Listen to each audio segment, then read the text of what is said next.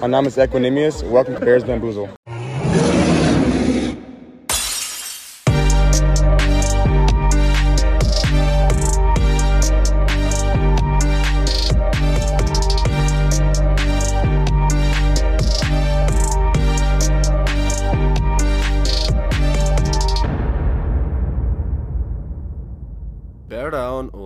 Herzlich willkommen. Schön, dass ihr eingeschaltet habt bei der ja, wöchentlichen äh, Kollaboration vom Into the Bears Cave Podcast und Bears Bambusel.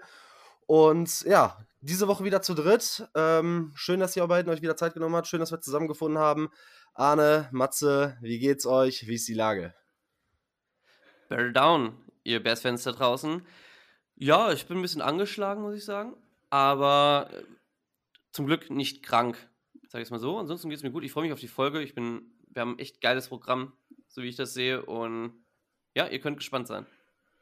Ja, Leute, auch von mir Servus, Bear Down. Ähm, ich habe auch richtig, richtig Lust auf die Folge. Ich glaube, das wird echt ein cooles ähm, Bi-Week-Special. Wir haben coole Themen und ihr könnt euch auf jeden Fall freuen.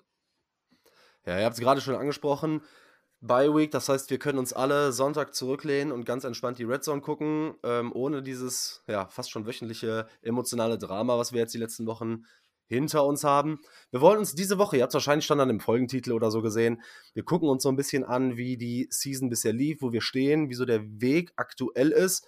Und dann haben wir uns überlegt, dann geben wir oder nehmen wir diese Woche zum Anlass, in der Bye Week äh, Mid-Season bzw. Bye Week Awards zu vergeben und werden dann, glaube ich, das größte und interessanteste Thema der Saison ähm, nochmal so ein bisschen durchleuchten. Und zwar gucken wir uns nochmal exakt die Causa Justin Fields an. Wir gucken an oder wir gucken uns an, ähm, wo stehen wir, wo gehen wir hin, ähm, bleibt er, geht er, was ist unser Eindruck, was wünschen wir uns und was erwarten wir eventuell, was gemacht wird. Aber dann würde ich sagen, starten wir doch erstmal ähm, in die Season quasi rein. Äh, die Bears stehen jetzt 4 und 8, haben aktuell den First Overall Pick und den Fourth Overall Pick. Und ja, grundsätzlich erstmal. Also ich glaube, dass wir ja alle sehr, sehr hyped in die Saison gegangen sind. Ähm, wir hatten diesen, diesen Trade, der im Nachhinein immer, immer besser aussieht, ähm, den Ryan Poles mit den Panthers gemacht hat. Oh ja, und dann ging es los gegen die Packers. Ähm, um das nochmal grundsätzlich erstmal anzufangen. Wie seid ihr eigentlich, seid ihr genauso hyped in die Season reingegangen? Hattet ihr genauso viel Bock? Und äh, wie war die Fallhöhe da so für euch? Ja, ich bin auch schon doch ein bisschen hyped in die Saison reingegangen. Klar, dass man jetzt erwartet hat von einem 13-Team direkt irgendwie Playoffs oder sowas, aber dass wir doch eher so um den dritten, vielleicht zweiten Platz in der Division kämpfen, wäre eher so, eher so mein, ähm, meine Vermutung gewesen. Deswegen ist die Fallhöhe jetzt doch, doch ein bisschen höher gewesen, auch ähm, vor allem was Defense und was auch Justin angeht ja, es ist ein bisschen hinter den, hinter den Erwartungen zurückgeblieben. Ja, ich kann mich euch beiden da nur anschließen. Also ich finde auch, dass die Erwartungen nicht ganz befriedigt wurden. Ich hatte im Season Preview so ein Floor von 7 und 10 mit so einem Ceiling von vielleicht 9, 8, 10, 7. Also wenn es wirklich gut läuft. Und ich meine, aus einem richtig schlechten Team, das jetzt vielleicht um die Playoffs ähm, kämpft, wie die Texans. Also man sieht, dass es funktionieren kann. Deswegen, ja, man äh, ist schon ein bisschen enttäuscht gewesen. Und äh, Marc, wie du meintest, mit dem Dämpfer in Woche 1, Katastrophe. Ja, weil vor allem, wenn man überlegt, also wir haben ja in der Offseason drüber gesprochen, dass man sogar irgendwie für uns dann berechtigte Sorge hatte, dass uns der äh, Offensive Coordinator mit Luke Getzi eventuell äh, nach der Saison schon wieder flöten geht, äh, wenn er so einen, weiterhin so einen guten Job macht und äh, wir haben wir haben einen richtig guten OC, der dann gehandelt werden könnte, dann müssen wir uns da neu aufstellen. Ich meine, so viel Hype, so viel Vorschusslorbeeren und dann geht's natürlich los mit, also ich finde, trotz des Lions Games, ähm, trotz der Blamage gegen die Chiefs oder dieser historischen Niederlage gegen Denver war die Woche 1 natürlich gegen die Packers vielleicht die Niederlage, die am meisten wehgetan hat, weil wir ja diese entsprechende Erwartungshaltung hatten. Und irgendwie, glaube ich, das größte Problem, was wir so zusammenfassend wahrscheinlich sagen können, dieses Teams ist einfach, ähm, ja, ist einfach der Coaching-Staff, gerade auf offensiver Seite. Äh, wir sind total brutal gegen die Packers reingestartet, haben dann äh, richtig billig irgendwie gegen die Bucks verloren. Äh, das Spiel wurde beendet ja quasi durch den Pick 6 wo Getzi drei Screens in Folge gecallt hat. Ähm, und dann kam hier diese fette, fette Niederlage gegen Kansas City. danach gab es ja irgendwie so eine Art schon sportlichen Turnaround. Ähm, dann ging es gegen Denver weiter, so und irgendwie sportlich die ersten Highlights, glaube ich. Ja, definitiv. Da hat man dann irgendwo gesehen, vielleicht, dass es in der Woche, da hatten wir ein bisschen, ein bisschen Pause zwischen Kansas und Broncos ähm, und dann zu den, zu den Commander-Spielen, dass es da irgendwie zumindest dann das Gefühl hat, das hat ein bisschen geklickt. Klar, die Broncos-Defense ähm, war jetzt nicht so super unterwegs bis zu der, bis zu der Woche auch. Aber um da Perspektiven auch zu geben, gegen die Chiefs haben die trotzdem auch sehr stark gespielt. Es war ein Division-Game, klar. Ähm, da hat man dann gesehen, okay, vielleicht klickt doch was in der Offense vor allen Dingen, was wir eigentlich sehen wollten, vor allen Dingen diese Saison. Also Defense mal dahingestellt, die mit einem Defensive Head Coach sowieso hätte besser aussehen können oder sollen bis zu dem Punkt. Aber halt vor allem die Offense und Justin Fields war so das Ding für die Saison, was wir uns ja vorgenommen hatten zu evaluieren, was auch evaluiert werden musste. Und das war auch dieses Broncos-Game, das war das Commanders-Game, wo man, da, wo man dachte, hey, gut, hier hat es jetzt den, den Klick gemacht. Was man, was man da auch sagen kann, ich glaube, die ersten drei Wochen hat sich schon wahnsinnig viel aufgestaut. Also, wie wir schon sagten, wir gingen mit schon großen Erwartungen in die, in die Saison. Wir hatten einfach viel Hoffnung und die ersten drei Wochen waren schon ein wahnsinniger Dämpfer. Und da war es dann auch medial, wo sich sehr viel schon aufgestaut hat und sehr viel schon gegen Fields. Und ich glaube, wenn dieser Turnaround, nenne ich es jetzt mal, obwohl man gegen die Broncos verloren hat, letztendlich noch, wenn das nicht so diese kleine Wende eingeläutet hätte, dann wären wir jetzt heute nochmal an einem ganz anderen Punkt. Und dann, ja, wäre es vielleicht zu In-Season-Firings gekommen, wäre, wäre, aber ja, ist immer ganz spannend. Ja, vor allem, wenn man überlegt, in der Woche vor dem Chiefs-Spiel, das war ja diese, diese Horrorwoche irgendwie at Hallis Hall, wo Justin Fields so ein bisschen die Coaching, den Coaching-Staff so ein bisschen angezählt hat, wo der Defensive Coordinator ähm, Williams gegangen ist und es gab so viel Tohuwabohu, so viel Drama. Ja, und dann hat man irgendwie gehofft, okay, gegen Denver kam jetzt der Turnaround. Ähm, Arne, du hast auch schon das Spiel gegen die Commanders angesprochen, was auch wirklich gut aussah. Man hat so ein bisschen ähm, ja, Konstanz dann auch erwartet. Danach die Woche gegen die Vikings, ja, wieder das gezeigt, was wir über die ganze Saison sehen. Also Coaching Staff und so hat gerade gerade Justin Fields äh, outgecallt in Sachen Consistency und Konstanz und und und. Das sehen wir halt aber vom Coaching Staff auch über die ganze Season nicht. Dann sehen mal anderthalb, zwei Spiele gut aus und dann erwartet uns genau wieder das, was ähm, ja, was wir da die Wochen davor gesehen haben. Ich weiß nicht, dann verletzt sich halt Justin Fields und das war ja so mit das ja, das Worst-Case-Szenario, was wir uns für diese Saison hätten vorstellen können. Eine kleine Feel-Good-Story mit Tyson Bajent. Ja. Aber die Fields-Verletzung, ja, das ist ja dann schon so eine Art Damoklesschwert, das so über die Saison geschwebt hat bis jetzt. Wir schlagen die Raiders, verlieren gegen die, ähm, gegen die Chargers und gegen die Saints, gewinnen dann ugly gegen die Panthers ohne Justin Fields und ähm, ja, dann kommt Justin Fields zurück und irgendwie macht er dann doch weiter, wo er, ja, sagen wir mal, aufgehört hat. Und irgendwie stehen wir jetzt 4-8. Wie ist eure aktuelle Einschätzung? Also wie seht ihr das aktuell? Wie steht die Saison? Wo geht der Weg hin? Und, ähm, und wie sieht dieses Team für euch aus? Also ich ähm, muss sagen, ich sehe es tatsächlich in einem ziemlichen Aufwärtstrend. Ähm, wenn wir, wir haben die letzten Wochen viel über die Defense geredet. Die Defense ist einfach besser geworden von Woche zu Woche. Sie war Anfang der Saison, wo man schon gemerkt hat, okay, der, die Run-D ist richtig gut. Mittlerweile kommt auch Pressure zustande. Das hilft der ganzen Defense, nicht nur der D-Line.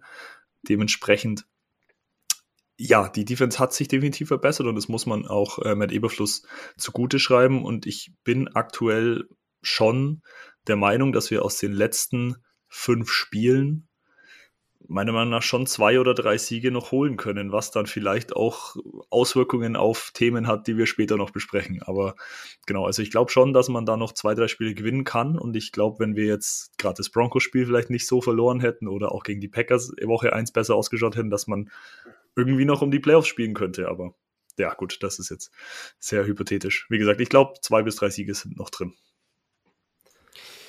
Ja, du hast ja eigentlich quasi schon ganz gut zusammengefasst. Ähm, wenn wir nicht unglücklich gegen die Broncos verlieren, wenn wir nicht unglücklich gegen die Lions verlieren, dann stehen wir mit einem 6-6-Rekord da ähm, und sind, sind halt irgendwo im, auf dem zweiten Platz, sind zumindest in der Hand, in der schönen Grafik dann immer, die, die es ja mittlerweile, die es mittlerweile gibt, dann zu sehen.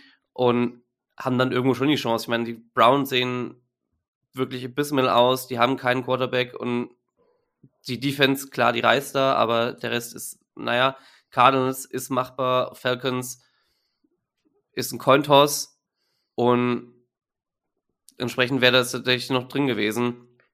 Ähm, äh, vielleicht drin gewesen. Aber so wie es halt die Saison gelaufen ist und ähm, vor allem auch der Coaching-Staff ähm, und, und, naja, und auch die Spieler sich quasi mehr oder weniger selbst in die Füße geschossen haben, ab und an, auch mit den vielen, mit vielen Strafen etc., ist es, glaube ich, sind wir an einer verdienten Position.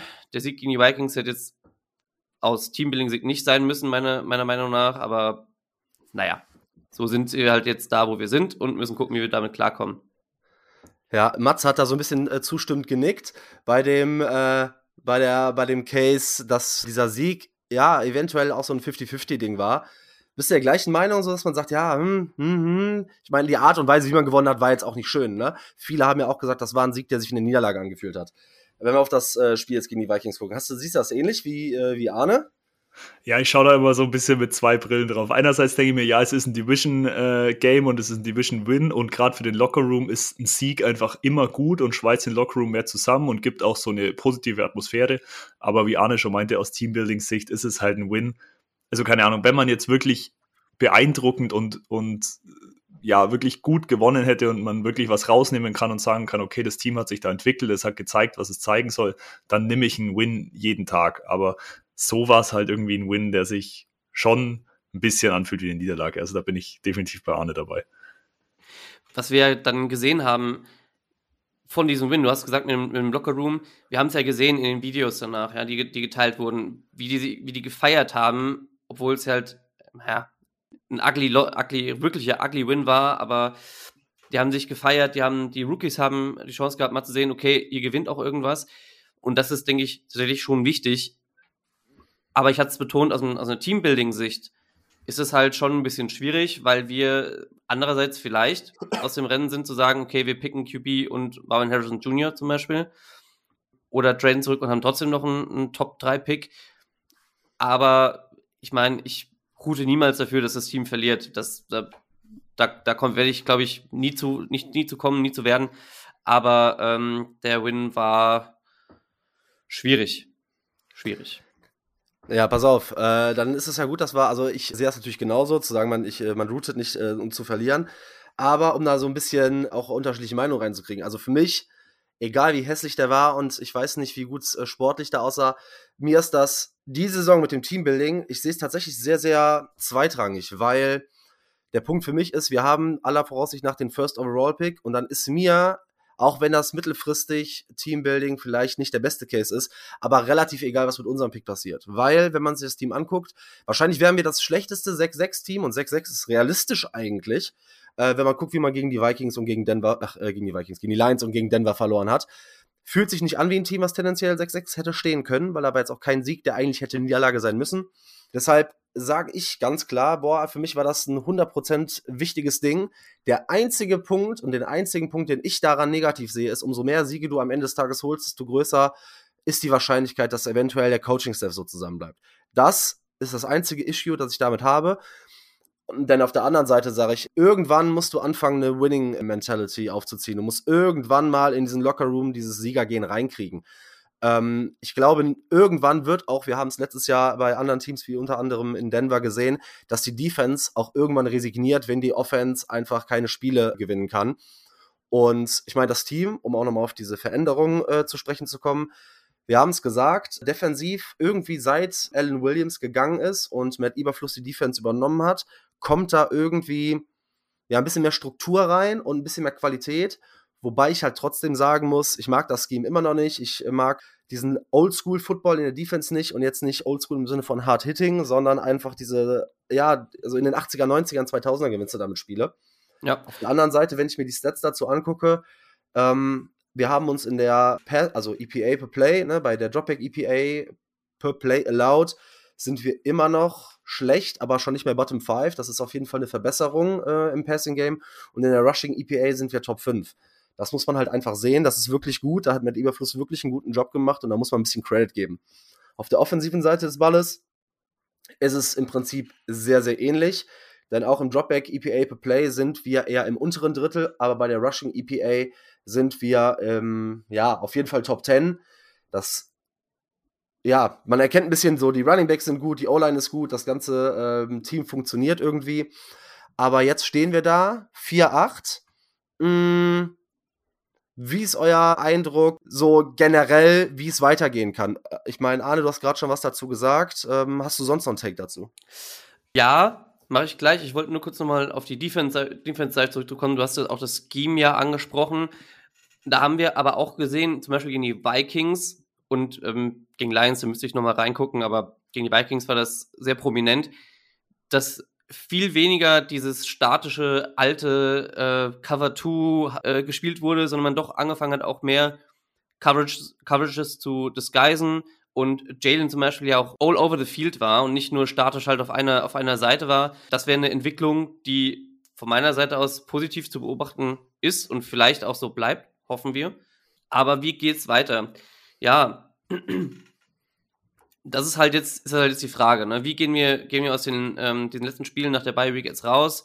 Gegen die Lions zu Hause, gegen die Browns, bei. Ja, direkt die, da direkt mal kurz die Frage, ne? Wenn wir jetzt gegen die Lions spielen, weil wir haben eine Verbesserung gesehen, aber Konstanz hat ja wirklich über die Saison noch gefehlt. Ja. Glaubt ihr, dass man irgendwie konstant diese Leistung, und ich klammer da jetzt das Vikings-Spiel mal so ein bisschen aus, konstant irgendwie weiter gute Leistungen sieht? Weil irgendwie hat dieser Coaching-Staff uns ja nicht mit ja, hat also in meinen Augen nicht das Vertrauen verdient, dass wir glauben, okay, wir kommen jetzt gegen die Lions raus, haben die fast geschlagen und äh, wir machen jetzt auf jeden Fall so weiter. Keine Ahnung, ich weiß es nicht. Ja, definitiv. Also ich habe keine Ahnung, ob nach der Bye Week man nicht sagt, ah ja, cool, ähm, zwei Wochen Defense hat ganz gut funktioniert, ähm, auch also vor allem auch die die die Secondary ganz gut funktioniert. Oh ja, jetzt machen wir es einfach ganz normal wie vorher auch, weil ich also ich vertraue dem Coaching Staff auch nicht zu sagen, okay, wir machen das jetzt gut und das behalten wir bei. Das haben wir zu oft gesehen in dieser Saison und auch in der letzten Saison, dass das halt nicht durchgezogen wurde, ähm, vor allem offensiv, muss man dazu sagen. Deswegen keine Ahnung. Ne? Also ich weiß ehrlicherweise nicht, wie das Team aus der Bye Week rauskommt, weil ich mit dem Coaching-Staff kein Stück vertraue. Ich denke auch, man, man kann das erste Spiel gegen die Lions nicht als Maßstab nehmen. Also ich glaube, wir können nicht in das Spiel reingehen gegen die Lions jetzt nächste Woche und sagen, okay, wir sind da wieder so gut dabei und sind wieder drauf und dran, das Spiel zu gewinnen, weil man schon sagen muss, klar, unsere Turnover Defense war da am Start, aber man muss schon auch ehrlich sagen, das, was Jared Goff da verzapft hat, war schon auch nicht Jared Goff-like und das muss man schon auch in Betracht ziehen. Deswegen, unsere Turnover Defense ist gerade hot, jetzt gegen die Lions gezeigt, hat es gegen die Vikings gezeigt und es kann gerne so weitergehen, aber ich glaube, da muss man ein bisschen wieder auf den Boden zurückkommen und sagen, das, was Goff da gemacht hat, ist halt auch nicht alltäglich und wird vermutlich auch nicht. Ja, und am Ende des Tages, also äh, ich hatte mit Arne da letztens drüber gesprochen, die Spiele, die die Bears gewonnen haben, waren ja äh, gegen Quarterbacks, die eigentlich wirklich miserabel sind. Und jetzt hat man, auch wenn man gegen Denver und gegen die Lions irgendwie nah dran war, einfach Josh, äh, Josh Dobbs dazu oder der Liste hinzugefügt. Ne? Das heißt immer noch, dass man gegen selbst gegen mittelmäßige Quarterbacks jetzt immer noch kein Spiel gewonnen hat. Ich glaube, es war wichtig für dieses Team. Und ja, ich bin, also man ist ja immer schnell auf, aus, in Chicago oder aus Chicago-Sicht jetzt wieder so super hyped sein, okay, ey, jetzt stehen wir 4 und 8, wir sind gar nicht so weit hinter, hinter den Wildcard-Plätzen. Ähm, aber ich glaube, das wäre schon fatal. Ich glaube, das würde uns richtig schnell wieder auf die Füße fallen. Ich meine, danach kommen ein paar Spiele ähm, und jetzt kann man halt sagen, es geht weiter darum, Justin Fields zu evaluieren. Und wenn ihr sonst keine Takes mehr zu der bisherigen Season hat, habt, äh, oder vielleicht nochmal abschließen, was ihr glaubt, wo wir am Ende landen, das wäre vielleicht noch ausblicktechnisch in Form so einer Prognose ganz interessant, können wir gleich auch in die, in die Awards starten, würde ich sagen. Ja, ich habe noch eine Sache. Ich glaube, Fields evolutionstechnisch sind die wichtigsten Spiele meiner Meinung nach die Browns und die Packers. Die Defense, gegen die Defenses und den Pass Rush. Wir haben es gegen Minnesota ein bisschen gesehen, fand, fand ich schon. Also, ich bin jetzt kein Quarterback oder Quarterback Evaluator, aber ähm, dass er da gegen die Blitzes auch ohne Screens ganz gut ankam hier und da und ähm, die ganz gut diagnostizieren konnte und sich gut bewegt hat. Klar, ab und an waren trotzdem immer noch so ein paar, ein paar Stinker mit drin, aber das sind, glaube ich, gegen diese Pass Rushes mit Miles Garrett und mit Rashad, mit Rashan Gary, wo man sehen muss, sehen muss unbedingt, dass er in der Pocket navigieren kann und die Pocket Presence hat. was er Aber immer mal wieder auch weggeworfen hatte. Mein Problem an der Sache ist einfach, dass du Justin Fields schwierig evaluieren kannst, wenn du ein Gameplay hast, wie beispielsweise gegen Minnesota. Selbst wenn gute Defensiven kommen, ist es halt so, dass du, wenn du in, in ein Spiel reingehst und 17 Screenpässe wirfst, du wirklich Justin Fields nicht von allein lässt. Und das will ich halt eigentlich sehen, weil nur dann kannst du evaluieren, wie gut er wirklich ist. Wir haben gesehen, dass er ein äh, Gameplan und ein Script umsetzen kann. Ja, dass er auch auf diese Art und Weise Football spielen kann. Aber es bringt mir nichts, wenn wir gegen die Browns und gegen die Packers wieder so spielen, weil das bringt dich, selbst wenn du Siege holst und dieser Coaching-Staff, das ist das Problem. Es wird gerade nicht gecoacht, um Justin Field zu evaluieren, sondern was auch irgendwo nachvollziehbar ist, um Spiele zu gewinnen. Sonst würden wir auch schon viel mehr Javon Dexter sehen, anstatt zum Beispiel Justin Jones. Aber das sind so kleine Faktoren. Aber das ist halt meine Sorge. Du spielst gegen starke Browns-Defense und ich kann mir vorstellen, dass ein vergleichbarer Gameplan auch wieder da zu tragen kommt und wir wieder Justin Fields nicht von alleine lassen. Und keine Ahnung, wie du das siehst oder wie ihr das seht, weil ich habe ein Riesenproblem damit und das ist ja, eigentlich kann Justin gar nicht so viel dafür tun, um seinen Case zu machen. Aber Marc, da ist meine Frage an dich direkt. Glaubst du, da ändert sich noch was dran? Also glaubst du, ja, es nein, wird sich noch nein. irgendwas dran ändern? Das ist nämlich ja, das Problem. Ich glaube nicht dran. Ja, ja das, das ist es halt. Ne? Deshalb wäre der einzige Take, eigentlich musst du, hättest du äh, das Haus sauber machen müssen, irgendwie die Coaches raus, um dann eventuell mit Interimslösungen zu arbeiten. Natürlich hast du dann wieder das Problem, eventuell eine neue Offense, bliblablub. Aber du kannst Justin Fields spielen lassen, du kannst diese Offense spielen lassen, du kannst wirklich, wenn du bei den Coaches nicht im Hintergrund hast, dass die Spiele gewinnen müssen, no matter what, dann hast du vielleicht die Möglichkeit, auch einen Case für die Spieler zu machen. Und da, keine Ahnung, also ihr habt es jetzt angesprochen, die guten Def Defensiven und die Erwartung natürlich auch gegen die Lions. Natürlich muss dieses Team auch zeigen, dass es Spiele gewinnen kann. Ähm, ja, keine Ahnung. Ich bin da leider Gottes nicht so optimistisch, wie du auch gerade gesagt hast, dass sich da groß was dran ändert. Nee, glaube ich auch nicht. Und Arne und ich hatten es in unserem Recap auch besprochen oder gesagt, der einzige realistische Zeitpunkt in Season wäre halt eben jetzt noch gewesen. Und da, da absolut nichts kommuniziert wird, denke ich, können wir da auch nicht irgendwie, ja, davon ausgehen, ja. dass da was passiert. Dementsprechend, ich glaube, es werden noch fünf sehr zähe Wochen für Justin Fields und vor allem für seine Evaluation. Und ja, also ich habe da wenig Hoffnung rein, dass sich da Gameplan-technisch drastisch was ändert, leider. Ja, abschließend dazu noch, ich glaube daran, dass wir jetzt niemanden feuern, da hat der, hat der Minnesota Vikings Sieg leider auch einen, einen recht großen Anteil daran, weil wenn wir da verloren hätten, und klar, natürlich sind wir Caskies und wir haben noch nie ein äh, In-Season-Firing gesehen, bla bla, wäre das dann, wenn wir verloren hätten, dann der Zeitpunkt gewesen zu sagen, okay, jetzt, äh, jetzt ist halt genug, jetzt feiern wir zumindest den, den Offensive Coordinator und schauen, was, keine Ahnung, und der QB, der QB-Coach wäre wahrscheinlich dann gewesen, im Zweifel, Andrew Janoko, was der leisten kann oder keine Ahnung was und gehen damit dann raus aus der Saison sagen, hier, komm, wir brauchen einen neuen Offensive Coordinator oder vielleicht auch einen komplett neuen Coaching-Staff, was wahrscheinlich auch brauchen werden. Weil, also, wenn du jetzt hingehen würdest, sagen, auf dem Hoch von dem, von dem Sieg im Lockerroom, den der Lockerroom jetzt hat, und dann die Leute, Leute feuerst wäre das, glaube ich, auch ein sehr, sehr schlechtes Zeichen für den Lockerroom. Zu sagen, okay, wir gewinnen, aber ich meine, natürlich ist es klar, der gesamte, gesamte Saisonverlauf ist, ein, ist, ist schon ein Beispiel dafür gewesen, aber du hast halt trotzdem immer noch dieses, jetzt haben wir ein Hoch, ein Hoch, jetzt haben wir einen Win. So. Nur noch ein abschließender Take, was bei dieser Firing-Thematik auch noch dazu kommt, ist halt einfach, dass wir keinen richtigen DC haben. Also klar, wir haben Jon Snow, der irgendwie so ein bisschen äh, Defensive Senior Analyst ist bei den Bears, aber man hat einfach keinen richtigen DC, außer eben Eberfluss, der das kommissarisch übernimmt. Und wenn aber du dann Jon Snow weiß doch auch nichts. Also. Ja, ja, klar, aber ich meine halt, wenn du dann Luke Getzi auch noch feuerst und dann hast du quasi nur Eberfluss als diese große Säule, ist für mich halt auch so ein Punkt, wo ich sage, okay, ist wahrscheinlich schwierig, nochmal in Season da was zu machen. Deswegen. Und dann pass auf, apropos große Säule, dann gehen wir in die Awards. Besser habe ich es mit dem Übergang jetzt nicht hingekriegt. Und äh, dann lass uns doch mal, wir gucken gleich uns noch mal so ein bisschen die Coaches an und wir werfen gleich nochmal gesondert, äh, neben dem, was wir jetzt schon gesagt haben, Blick auf unsere Prognose, was mit Justin Fields passiert. Lasst uns mal in die Awards reingehen. Und zwar, ich würde sagen, wir fangen direkt mit dem fettesten Award an, mit dem größten Award, der vielleicht interessanten Pers äh, interessantesten Personalie. Wir haben uns so ein paar Dinge rausgeschrieben. Mal gucken, könnt uns ja gerne danach mal schreiben, ob ihr was anders seht, ob ihr ähm, da eine gleiche Meinung habt. Ich hoffe, wir liegen nicht überall gleich. Ich habe zum Beispiel auch versucht, so ein bisschen ja, das zu, das zu, äh, zu spreaden. Denn irgendwie könnte man ja, es gibt einen Spieler, dem hätte man diverse Awards geben ja. können. Aber dann würde ich sagen, fangen wir mit dem Größten an, fangen wir mit dem MVP an. Äh, vielleicht startet ihr mal rein. Wer ist bei euch der Bye-Week beziehungsweise Mid-Season-MVP? Ja, sehr gerne. Ähm, ich hatte auch, das, glaube ich, dasselbe Problem wie du und wir reden hier, glaube ich, alle vom selben Spieler, wo ich gucken musste, okay, hier ein bisschen diversifizieren. Aber für MVP, ich hätte gerne zu dem Zeitpunkt Justin Fields gesagt, da sind wir aber nicht. Und ich glaube, da sind wir, gehen wir vielleicht überein, der Spieler, der bisher einfach der MVP die Saison ist, ist meiner Meinung nach DJ Moore. Ganz klar. Was, der, was er leistet und ähm, was er macht, wenn er den Ball in der Hand hat, ist einfach auf einem anderen Level. Das haben wir so in den, in den letzten Jahren nicht gesehen von keinem Spieler und das ist, ist einfach damit denke ich, zu honorieren. Ja, auf jeden Fall. Also ich habe auch DJ Morris MVP.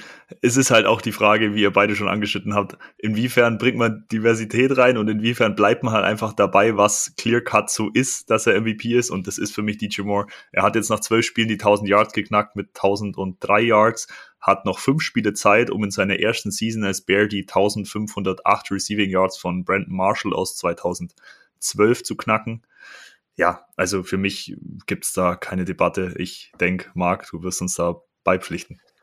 Ja, ich habe bei den bei diversen Awards nachher noch äh, zumindest einen Spieler rausgesucht, bei dem ich ausweichen kann, damit wir ja nicht überall gleich liegen. Aber ich glaube, beim MVP Award für dieses Jahr kommt man an DJ Mo nicht vorbei. Du hast es gesagt, über 1000 Yards, 92 Targets, auf laut PFF als Wide Receiver 8 gerankt, sechs Touchdowns, ist äh, auf dem Weg für sein Career High. Und man muss ja grundsätzlich sagen, dass dieser Deal mit den Panthers durch DJ Moore noch mal krasser aussieht, ne? Weil wer weiß, ob die Panthers eventuell mit DJ Moore als Security Blanket für Bryce Young so schlecht dastehen würden, hätten sie vielleicht das ein oder andere Spiel gewonnen und wir sehen, unsere Receiver-Position ist deutlich, deutlich schlechter, als wir das vor der Saison wahrscheinlich hätt, äh, eingeschätzt hätten.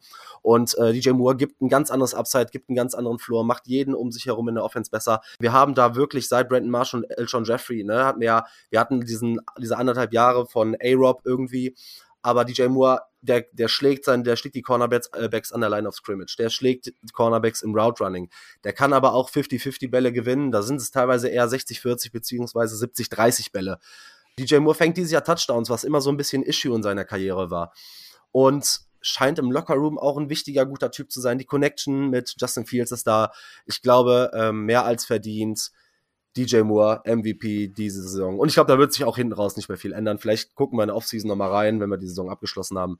Aber ich glaube, das ist sehr, sehr offensichtlich, ja, dass ähm, DJ Moore nicht nur für die Bears, sondern auch aufgrund der Tatsache, dass er nicht mehr bei den Panthers ist, der absolut gerechtfertigte MVP ist. Gucken wir uns, gehen wir in der Offense weiter. Ähm, oder wir bleiben weiter in der Offense. Und dann ist natürlich schwierig, es ist so ein bisschen wie bei den NFL Awards, weil der MVP und Offensive Player of the Year müsste ja meistens oft der gleiche sein. Wie habt ihr das gehandhabt? Offensive Player of the Year.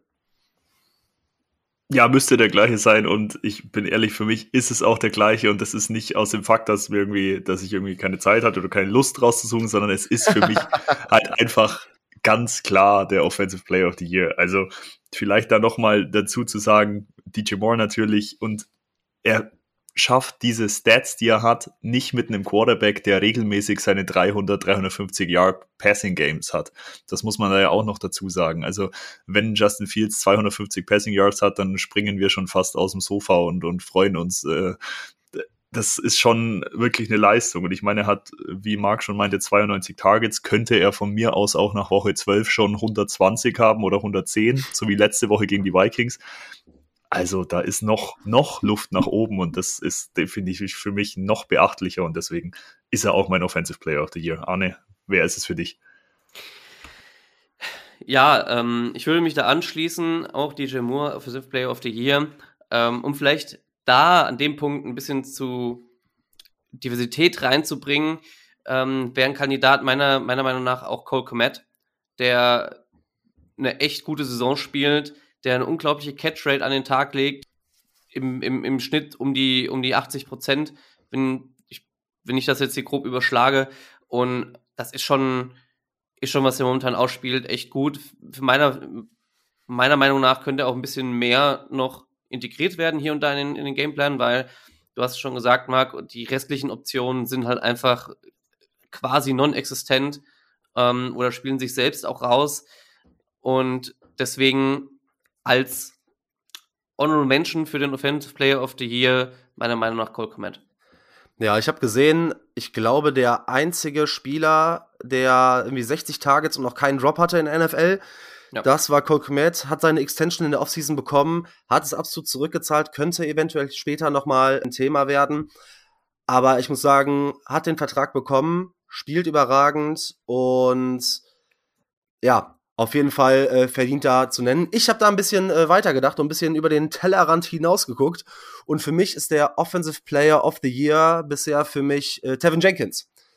Tevin Jenkins spielt eine unfassbare Saison, zählt in meinen Augen zu den absoluten Top Guards in der NFL, hat diese Saison gezeigt, dass er bisher fit bleiben kann, hat zwar zum Saisonstart wieder seine Problemchen gehabt, seitdem aber auf absolut höchstem Level, ist laut PFF Top 10 Guard, ist im Run-Blocking und im Passing eine Macht, ist ein absoluter Mauler, äh, auch so ein Tone-Setter für die Offensive Line.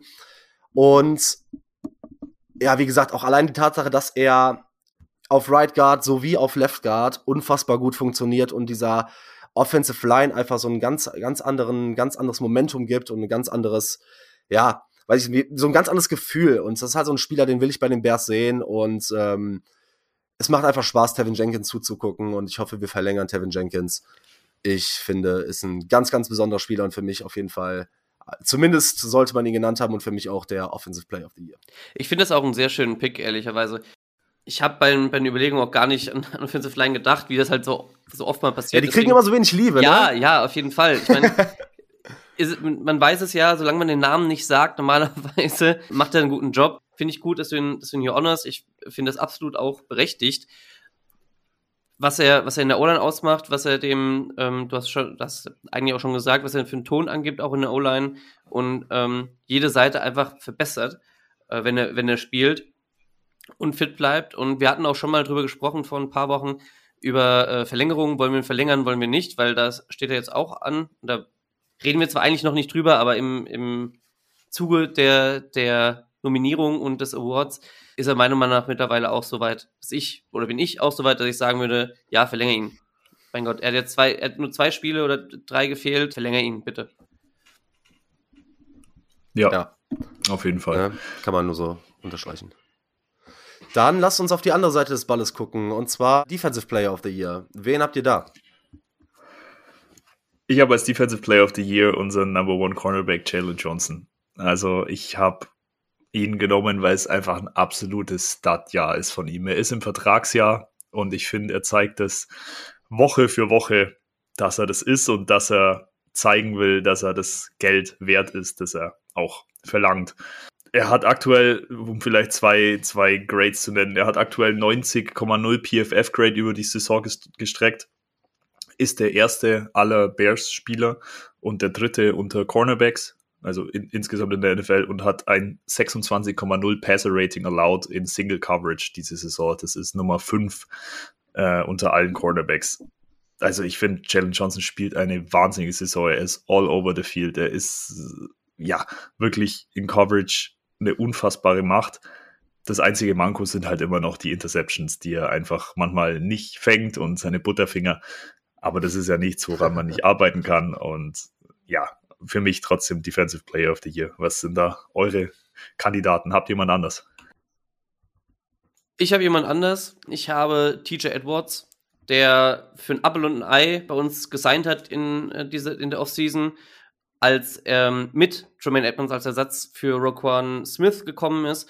Und meiner Meinung nach macht, macht der Mann einfach überragend, überragende Saison. Er ist mit Bobby Wagner zusammen Tackling Leader in der NFL momentan mit 127 Combined Tackles, hat 73 Solo Tackles, ist einfach auch wie Jalen Johnson all over the field. Der ist immer irgendwo da. Der hat, hat nicht nur als Linebacker, sondern auch an der Line of Scrimmage, ähm, wenn es ums Blitzen geht, hat sechs Tackles for Loss und irgendwo ist er, glaube ich, das, was man, was man insgesamt auch von Tremaine Edmonds erwartet hätte, äh, für das Geld, für das Tremaine Edmonds gesigned wurde.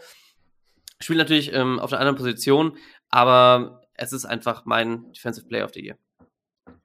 Ja, witzig. Ähm, das waren auch die beiden Kandidaten, die ich mir rausgesucht habe. Ich meine, so viele haben individuell nicht abgesteppt. Die Unit waren sich ganz gut. Der eine oder andere kommt jetzt so ein bisschen. Aber ich habe auch, meine erste Wahl wäre tatsächlich Jalen Johnson. Matze, du hast es eben angesprochen, alleine, ne? Nummer drei, generell laut PFF, ähm, spielt eine überragende Saison. Die einzigen Issues, die er hat, wie gesagt, in Coverage, vielleicht der beste Cornerback dieses Jahr in der NFL die Issues natürlich weiterhin mit den Turnovers. Er hätte mindestens einen Pick Six schon haben müssen, vielleicht einen weiteren hätten, hätte hinzufügen können. Aber ist er macht einen Case dafür, verlängert zu werden. Und Jalen Johnson ist für mich äh, ein absoluter Start, ähm, richtige Maschine. Auf der anderen Seite natürlich TJ Edwards. Hatte ich, wie gesagt, für mich als Nummer zwei. Du hast die Tackle-Zahlen angesprochen, Arne. Richtig gute Edition in, in der Mitte des Feldes ähm, gegen den Run. Oder auch äh, nachher jetzt natürlich aufs Pressures angeht ein absoluter ähm, Gewinn auf jeden Fall für diese Defense, die zeigt, dass sie auf jeden Fall ballen kann. Genau, so viel dazu. Dann würde ich schon fast vorschlagen, gucken wir uns auch beide Seiten des Balles an und gucken wir uns unsere Rookies dieses Jahr an. Und ich würde direkt mal loslegen, denn für mich gibt es beim Offensive, natürlich sind, ist ja so, dass die bei, wenn man sich nur ein Team anguckt, die Optionen so ein bisschen weniger werden, ne, wenn man sich äh, die Rookie-Klasse anguckt, wie viel hat man gepickt. Aber für mich, Offensive Rookie of the Year, da kann es eigentlich nicht an Daniel Wright vorbeigehen. Daniel Wright etabliert sich als Franchise Right Tackle. Daniel Wright ist der beste Rookie Tackle in der NFL nach den Grades, ist ein Tone-Setter im Run, macht einen richtig guten Job und hilft dieser O-Line direkt. Die ganzen Ups und Downs, die man so von Rookies kennt, die hat er fast eingestellt, wird super konstant und für mich ähm, ja, eine absolute Bereicherung äh, für die Offense, für die äh, Offensive Line und auch für Justin Fields. Ja, also ist, glaube der offensichtliche Pick und wie du sagst, an Daniel Wright führt da nichts vorbei ich habe auch Done Right, habe aber noch jemand anders dazu, weil ich dachte, okay, vielleicht noch jemand zusätzlich dazu und ich würde da dann, wenn du mit Done Right gehst, würde ich als Offensive Rookie of the Year mit Tyson Bagent gehen. Und zwar Ah, geil. Ja, und zwar einfach aus dem Kontext heraus, dass man sich vergegenwärtigen muss, dass der Typ aus einem Division 2 College kommt, undrafted Rookie ist, im Training Camp sowohl PJ Walker als auch Nathan Peterman ausgestochen hat, Klar, es sind beides keine Starting Quarterbacks in der NFL, aber sie haben jahrelange NFL-Erfahrung und die nicht ohne Grund. Mit der Verletzung von Fields ist Tyson Bagent abgesteppt und erreicht als undrafted Free Agent Rookie einen 2 zu 2 Rekord in der NFL in seinen ersten vier Spielen. Und ich finde, das ist definitiv wert, ihn da in den Mix reinzubringen. Und ja, für mich ist die Story so gut, dass ich sage, er ist für mich der Offensive Rookie of the Year. Das ist ein sehr, sehr wilder Pick. Ich habe auch Daniel Wright, weil ich kam einfach nicht drum rum. Ich habe mir alle anderen Offensive Rookies angeschaut. Tyler Scott, nee. Roshan Johnson, hätte man vielleicht noch das drüber diskutieren können auf der Defensive-Seite. Und Tyson Bajan, ja, okay, hat für vier Spiele okay hier und da okay gespielt. Hat eine coole Story und ist auf jeden Fall kein, kein falscher Pick, meiner Meinung nach. Aber Daniel Wright ist, glaube ich, hier der Typ, der damit wegrennen muss mit dem, mit dem Award, der hat ihn, hat ihn absichtlich absolut verdient, ist die ganze Saison über meistens auf dem Island alleine als Rookie gegen die Top Pass Rusher der Liga. Aiden Hutchinson, Dan Daniel, Daniel Hunter, jetzt demnächst dann Miles Garrett und, ähm, und hat da sehr, sehr viel gelernt in den ersten zwölf Spielen dieser Saison. Ja, dann macht er mal direkt auch mit dem Defensive Rookie of the Year weiter. Ja, mache ich sofort. Da fand ich das ein bisschen schwerer, muss ich sagen, weil du hast ja schon gesagt, die, die einzelnen Spieler in, Offen, in der Defense, bis auf die zwei, die wir genannt haben, die aber keine Rookies sind natürlich, sind noch nicht so, dass, einer da wirklich geflasht hätte und raussticht alleine. Ich hatte mich entschieden ähm, zwischen Tyreek Stevenson und Terrell Smith und glaube, ich gehe mit Terrell Smith für das, was er in den Spielen, in denen er spielen durfte, geleistet hat und nominiere ihn als meinen Defensive Rookie. Ja, ist ein, ist ein guter Pick. Ich habe den gleichen Gedankengang gehabt. Ich fand es auch schwer, weil es, wie du schon meintest, es gibt keinen Rookie, der jetzt so krass heraussticht, dass man sagt, okay, die Entscheidung ist, ist, liegt auf der Hand. Für mich ist es tatsächlich dann aber anders wie bei dir. Für mich ist es Tyreek Stevenson. Klar, er ist unser Number 56 Overall Pick und man muss aber sagen, für das, dass er wirklich im Rookie hier direkt Second ähm, Cornerback ist bei uns, hatte er gegen die Lions zum Beispiel ein richtig, richtig gutes Spiel und ich finde, man kann auch einen Case für Terrell Smith machen, der ein Fünftrunde ist, unser Golden Goofer aus Minnesota, da habe ich ja immer besondere Sympathien dafür, aber ähm, ja, ich, für mich ist es Tyreek Stevenson. Ich finde, er macht eine solide, er spielt ein solides Jahr. Er ist ein Rookie-Cornerback in der NFL, was nicht gerade die einfachste Position da ist als Rookie. Und klar, er hat mal Spiele dabei, wo er schon gut geburnt wurde, aber ich finde, die Entwicklung ist gut und ich bin zufrieden mit ihm. Und da es keinen Clear-Cut Defensive Rookie für mich gibt, ist es Tyreek Stevenson. Ja, ganz nice. Äh, dann haben wir tatsächlich alle unterschiedliche Picks. Ich kann das absolut nachvollziehen. Ich finde den, die Causa Terrell Smith ganz interessant. Mein Problem war an der ganzen Geschichte nur, weil er hat ja im Camp schon geflasht und wenn er jetzt gespielt hat, sah er auch, finde ich, wirklich gut aus. Und ich glaube, dass wir kommende Offseason da ein offenes Duell für den Cornerback 2 Spot haben, solange Jalen Johnson extended wird. Mein Problem damit war, dass er zu viel verletzt war, um mir genug zu zeigen für einen Award.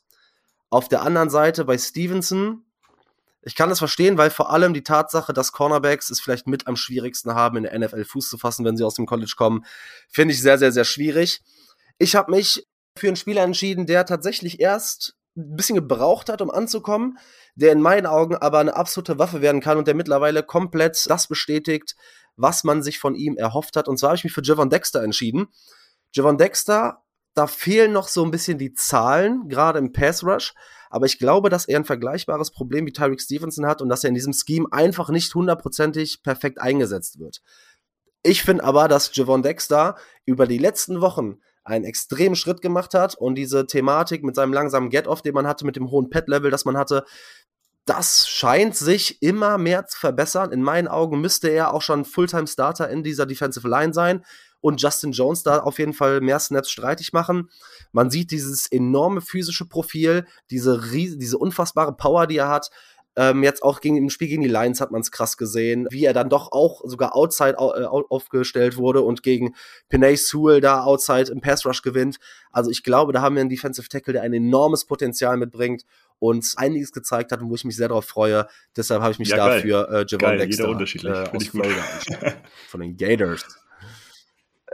Ja, ja, ist, auch ein geiler, nice. ist auch ein geiler Pick. Also, ich meine, wir haben mehrfach darüber gesprochen, dass er einfach nicht die Steps kriegt, die er verdient und vor allem auch da, wo er gedraftet wurde, einfach nicht genug eingesetzt wird und wir haben die haben hier und da Flashes gesehen und ich finde es ganz cool, dass wir hier jetzt einen Defensive Tackle haben, der uns in Zukunft auch Pass Rushing Upside geben kann, glaube ich, der seine QB Hits erhöht hat, der jedes also jedes Spiel, letzten drei Spiele mindestens einen QB Hit hatte und sich Pass-Rush-Moves von Yannick Ngakwe äh, beibringen lässt und abschaut und die auch effektiv einsetzt und finde ich auf jeden Fall stark. Auf jeden Fall. Ich freue mich, ich freue mich auch auf den Jungen in den, in den nächsten Jahren. Da kann sich einiges noch entwickeln. Weil ich denke halt auch, wenn man so jetzt auf die Offseason guckt, wenn wir bei dem Thema gerade mal sind und da so ein bisschen hinschielt, ich denke, durch die Verlängerung von Andrew Billings ist man quasi auf Nose Tackle relativ gut besetzt und ich kann mir nicht vorstellen, dass man da viel macht. Ich habe mal geguckt, es werden unglaublich viele gute Defensive Tackle, vor allem Three Tags, dieses Jahr Free Agent, wobei man natürlich noch abwarten muss, wer wird eventuell noch gesigned und und und. Aber äh, für mich ist das dann so ein bisschen echt so ein Struggle, weil du investierst einen Second Round Pick für Javon Dexter, siehst jetzt die Flashes. Würdet ihr, Stand jetzt, noch so ein, so splashy Move erwarten oder euch erhoffen auf, äh, auf Defensive Tackle? Weil wenn man schon diese Flashes sieht, weil die, ne, man hat ja immer da so Pros und Cons, eigentlich würdest du damit Dexter so ein bisschen wieder aus der Rotation mehr rausnehmen. Du würdest ihm wieder Snaps klauen, wenn äh, Justin Jones geht, wovon wir ja irgendwie so ein bisschen ausgehen. Wenn du da noch einen Superstar vor die Nase setzt, wie seht ihr das? Stand jetzt würde ich sagen, ist es nicht ganz ausgeschlossen, dass man den Superstar vor die Nase setzt. Also wie gesagt, er, er zeigt seine Entwicklung und er wird von Woche zu Woche wirklich besser und man merkt, dass er einfach an der, in der NFL ankommt. Aber ich glaube, es ist ähnlich wie bei Fields, also nicht ähnlich, aber ich glaube, er braucht auch noch die fünf Wochen, um richtig evaluiert zu werden. Und ich glaube, dass er in den fünf Wochen jetzt wirklich noch einen guten Case für sich machen kann. Und wenn die Entwicklung so weitergeht, sehe ich es nicht so, dass jemand vor die Nase gesetzt wird. Aber wenn er jetzt irgendwie stagnieren sollte oder einfach so, ja, in diesem, in dieser Leistung bleibt, dann kann ich mir schon vorstellen, dass da was gemacht wird. Das ist für mich auch noch ein schwieriger Case und ich glaube, dass er auch noch die Zeit braucht, um sich noch mehr zu beweisen und mehr zu entwickeln. Ja, Arne, was meinst du dazu? Ja, ich finde ich es auch schwierig. Ja, er hat Flashes gezeigt, aber er ist halt immer noch ein Rookie, der dann erst in sein zweites Jahr geht. Ich fände es nicht verkehrt. Es kommt darauf an, wie die Offseason generell läuft. Aber wem man das sein, wie man, wie man, wo man die Chance auch hat, vielleicht doch einen zu sein und ihm den Anführungszeichen vorzusetzen. Ich meine, Rotation besteht ja trotzdem noch und da noch ein bisschen lernen zu lassen, was die Free-Tech-Position angeht. Ich meine, wir haben natürlich auch noch einen anderen Rookie, der ähnliche Positionen spielt oder spielen kann, Zach Pickens, der dann auch irgendwo noch da reinfinden muss und das ist dann schwierig. Ich glaube, wenn er, wenn er jetzt noch Konstanz zeigt, die letzten fünf, fünf Wochen, kann er zumindest den Case machen, dass man sagt, okay, vertrauen darauf, dass unser Rookie einfach durchspielen kann und das auch so beibehält. So, dass wir da niemanden teuer noch sein müssen, sondern einfach nur ein Rotationsspieler. Ja, ich meine, wenn du, wenn du die Möglichkeit hast, äh, Spieler zu sein wie zum Beispiel Chris Jones, ne, Ja, wird Free ja, ja. Agent eventuell nach dem Jahr. keine Diskussion. Die DJ Reader aus Cincinnati finde ich halt auch unfassbar stark. Ja. Dann hast du Spieler wie ähm, Javon Kinlaw, den ich ganz interessant fand, oder Christian Wilkins von Miami. Das sind halt alles Spieler, da kannst du eigentlich nicht lange überlegen, das würde die, diese Defensive Line unfassbar verbessern. Wäre zwar bitter irgendwie für die Entwicklung von Dexter, aber ich glaube, bei solchen Spielern, ähm, ja, da muss man irgendwie auch in Teambuilding oder, oder größer denken als an die Entwicklung einzelner Spieler. Da, wenn man sowas signed, würde ich auf jeden Fall, äh, würde ich mich nicht drüber ärgern. Über einen Spieler, ähm, über den ich mich auch nicht ärgere, ist nämlich der nächste Award und zwar das beste Signing in der Free Agency und über Trades. Wen habt ihr da äh, mitgebracht? Ich meine, dass ja wieder ein Name geistert da wahrscheinlich wieder groß rum. Wer von euch hat ihn genommen? Ah, ich fand, ich fand das ganz, ganz schwierig, weil wir haben ein paar Spieler, die ich sehr, sehr gut finde als Signing oder auch als Trade. Hab mir da so ein bisschen eine Top 3, Top 4 gebildet. Wohl Top 5 muss ich sagen, weil einen muss ich, muss ich dann dabei noch nennen. Meine Top 5, um das kurz durchzugehen, dann sage ich auch, wer es im Endeffekt ist. Top 5 ist DJ, auf jeden Fall Andrew Billings, TJ Edwards, den muss ich noch hinzufügen, Montez Sweat und Dante Foreman. Und ja, man müsste sagen, okay, äh, DJ Moore, aber ich lasse ihn mal außen vor, weil er einfach bei mir schon zu viele auch Awa- Awards hat, bekommen hat. Ich, weil ich es ganz cool finde, gibt's es, gib, gib meinen, meinen Award an Andrew Billings. Den Kühlschrank in der Mitte in unserer D-Line, der also unglaublich, unglaublich spielt für, für das, was er eigentlich gesigned wurde, Er ist auch für ein Apfel und ein Ei gesigned worden, hat jetzt einen neuen Vertrag bekommen, den er absolut verdient hat und freue mich drauf, ihn auch weiterhin zu sehen. Ja, finde ich, finde ich ganz cool, weil Andrew Billings hätte ich sonst so nochmal erwähnt, gerade so als vielleicht so Under the Radar Signing, Ja. weil man redet relativ wenig über Billings, weil er nicht so flashy ist, ne? Aber er war über Wochen absolut der beste Spieler in der Defensive Line und der einzige Spieler, von dem wir konstant gute Zahlen bekommen haben. Und ich meine, ich habe heute noch was gelesen, dass er der, also es, es gibt, es hat kein Spieler in unserer Defensive Line mehr Stops für Verlust, ein Yard oder zwei Yard. Also das, den Impact, den Andrew Billings auf diese Offensive, äh, Defensive Line hat, ist enorm. Nose Tackles sind halt nicht so flashy, aber gerade im Run, und da waren wir letztes Jahr so ultra schwach, ist auf jeden Fall Andrew Billings mit dafür verantwortlich, wo dieses Team steht. Gerade in der Defensive Line, im Run-Stop und kann man, finde ich, einen sehr, sehr fairen Case für machen. Ich meine, er hat das Vertrauen, er hat sich das Vertrauen verdient. Du hast die Extension angesprochen, die er bekommen hat, nachdem er erst gefühlt zehn Spiele gemacht hat und dann direkt die Extension zu bekommen. Ähm, absoluter, absoluter Mehrwert für Ja, ich finde. Andrew Billings ist echt ein cooler Pick. Also ich mag ihn sehr gern und ich glaube, er fliegt, wie ihr beide schon meintet, richtig unterm Radar. Bei uns wird er doch öfter mal noch genannt im Podcast, weil Idia das mit dem Kühlschrank so reingebracht hat und ich, das wird so ein bisschen übernommen. Deswegen zwei Jahre, acht Millionen. Ich fand es auch richtig cool, äh, als, die, als das Announcement kam, dass er verlängert wird. Genau. Ich würde weitermachen und habe für mich, obwohl es ja, er noch nicht lang da ist, ist es für mich trotzdem Montez Sweat. Man hat zwar einen Second-Round-Pick ausgegeben für den 27-Jährigen, aber meiner Meinung nach ist er das definitiv wert. All diese Anfangsspekulationen, dass man ihn vielleicht nur getradet hat für dieses Jahr und er gar nicht verlängern will und er gar nicht in Chicago bleiben will, sind zum Glück sehr schnell wieder abgeklungen, indem man ihm die, die Vertragsverlängerung gegeben hat. Vier Jahre, 98 Millionen, davon 62 Millionen garantiert, macht ihn aktuell zum fünft bestbezahltesten Edge Rusher hinter Miles Garrett, den Bosa-Brüdern und TJ Watt. Ja, warum ich Monty Sweat genommen habe, er ist einfach ein immediate Impact auf unsere komplette D-Line und im Umkehrschluss vor allem auch auf unsere komplette Defense. Also er hilft den Rookies, er hilft den, den Veteran äh, Edge Rushern, er hilft vor allem auch der Secondary. Und für mich ist es ein, der, der Trade ein absolutes Win-Win-Szenario. Klar, man hat einen Second-Round-Pick abgegeben, aber ich glaube, er ist es definitiv wert. Marc, was ist denn dein Pick? Ja, ich habe zwischen zwei Spielern tatsächlich hin und her überlegt. Und man kann nicht bei jedem Award am Ende sagen, ah, DJ kann ich nicht nehmen, weil den kann ich am liebsten überall nehmen. Für mich ist es DJ Moore. Ähm, DJ Moore ist, wir haben eben drüber geredet, dieser Wide Receiver One, den diese Offense gebraucht hat. Und jetzt sieht man halt auch, wie groß die Gap zum nächsten Passcatcher ist.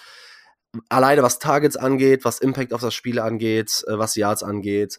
DJ Moore ist eine Bestie, ähm, ist für mich absolut ein Franchise-changing Move gewesen. Wir hatten Riesenprobleme, jahrelang einen ordentlichen Receiving Con in Chicago aufzubauen. Deshalb ähm, geht für mich das beste Signing definitiv an DJ Moore, wie ich eben schon gesagt habe, auch unter dem Aspekt, dass die Panthers DJ Moore richtig gut gebrauchen könnten und dass man sie äh, da wieder jetzt gerade sieht, was passiert, wenn man keinen Wide Receiver im Team hat. Mein zweiter Tag wäre dann tatsächlich Sweat gewesen, der diesen Cointoss bei mir nur, ich nenne es mal, verloren hat, da wir noch nicht viel gesehen haben, da er drei Spiele da ist. Aber diese drei Spiele, Matze, du hast angesprochen, lassen uns ja erahnen, was er für einen Impact und für einen Einfluss auf diese, auf diese Defense hat. Er macht jeden in der Defense besser. Er hat Pressures und zwar in, in der Regel die meisten in der Offensive Line. Er macht seine Spieler drumherum besser. Die Vertragsverlängerung, ich hatte auch ehrlich gesagt Sweat nicht als so stark, wie ich ihn jetzt gesehen hatte, auf dem Schirm.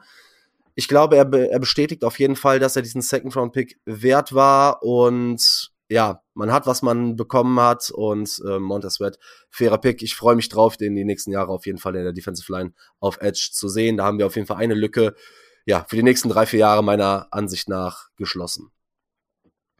So, gucken wir zum nächsten, zum nächsten Pick. Und zwar, ja, so ein bisschen so eine Mischung aus Comeback-Player äh, oder so Most Approved oder Improved Player dieses Jahr. Wer hat sich zur Vorsaison am meisten weiterentwickelt, beziehungsweise äh, wer kam zurück und äh, hat für Aufsehen gesorgt? Wen habt ihr da gepickt? Also ich habe es eher so in Richtung Comeback Player of the Year gedeutet und ich muss sagen, vor dem Jahr hätte ich da wahrscheinlich Darnell Mooney genommen. Also wenn man jetzt so eine Preview gemacht hätte, wer könnte Comeback Player of the Year werden, mhm. wäre es für mich Darnell Mooney geworden, einfach weil ich dachte, okay, DJ Moore entlastet ihn und er kann einfach freier aufspielen und ja, ist jetzt leider nicht so gekommen. Dementsprechend ist es für mich, ähm, Comeback Player of the Year ist für mich derjenige, der für dich Offensive Player of the Year ist, nämlich Tevin Jenkins ja, Tevin Jenkins war letzte Saison immer wieder verletzt, hat sich diese Saison im Joint Practice gegen die, äh, mit den Colts verletzt, war dann auf IR und ist in Woche 5 zurückgekommen und man hat einfach den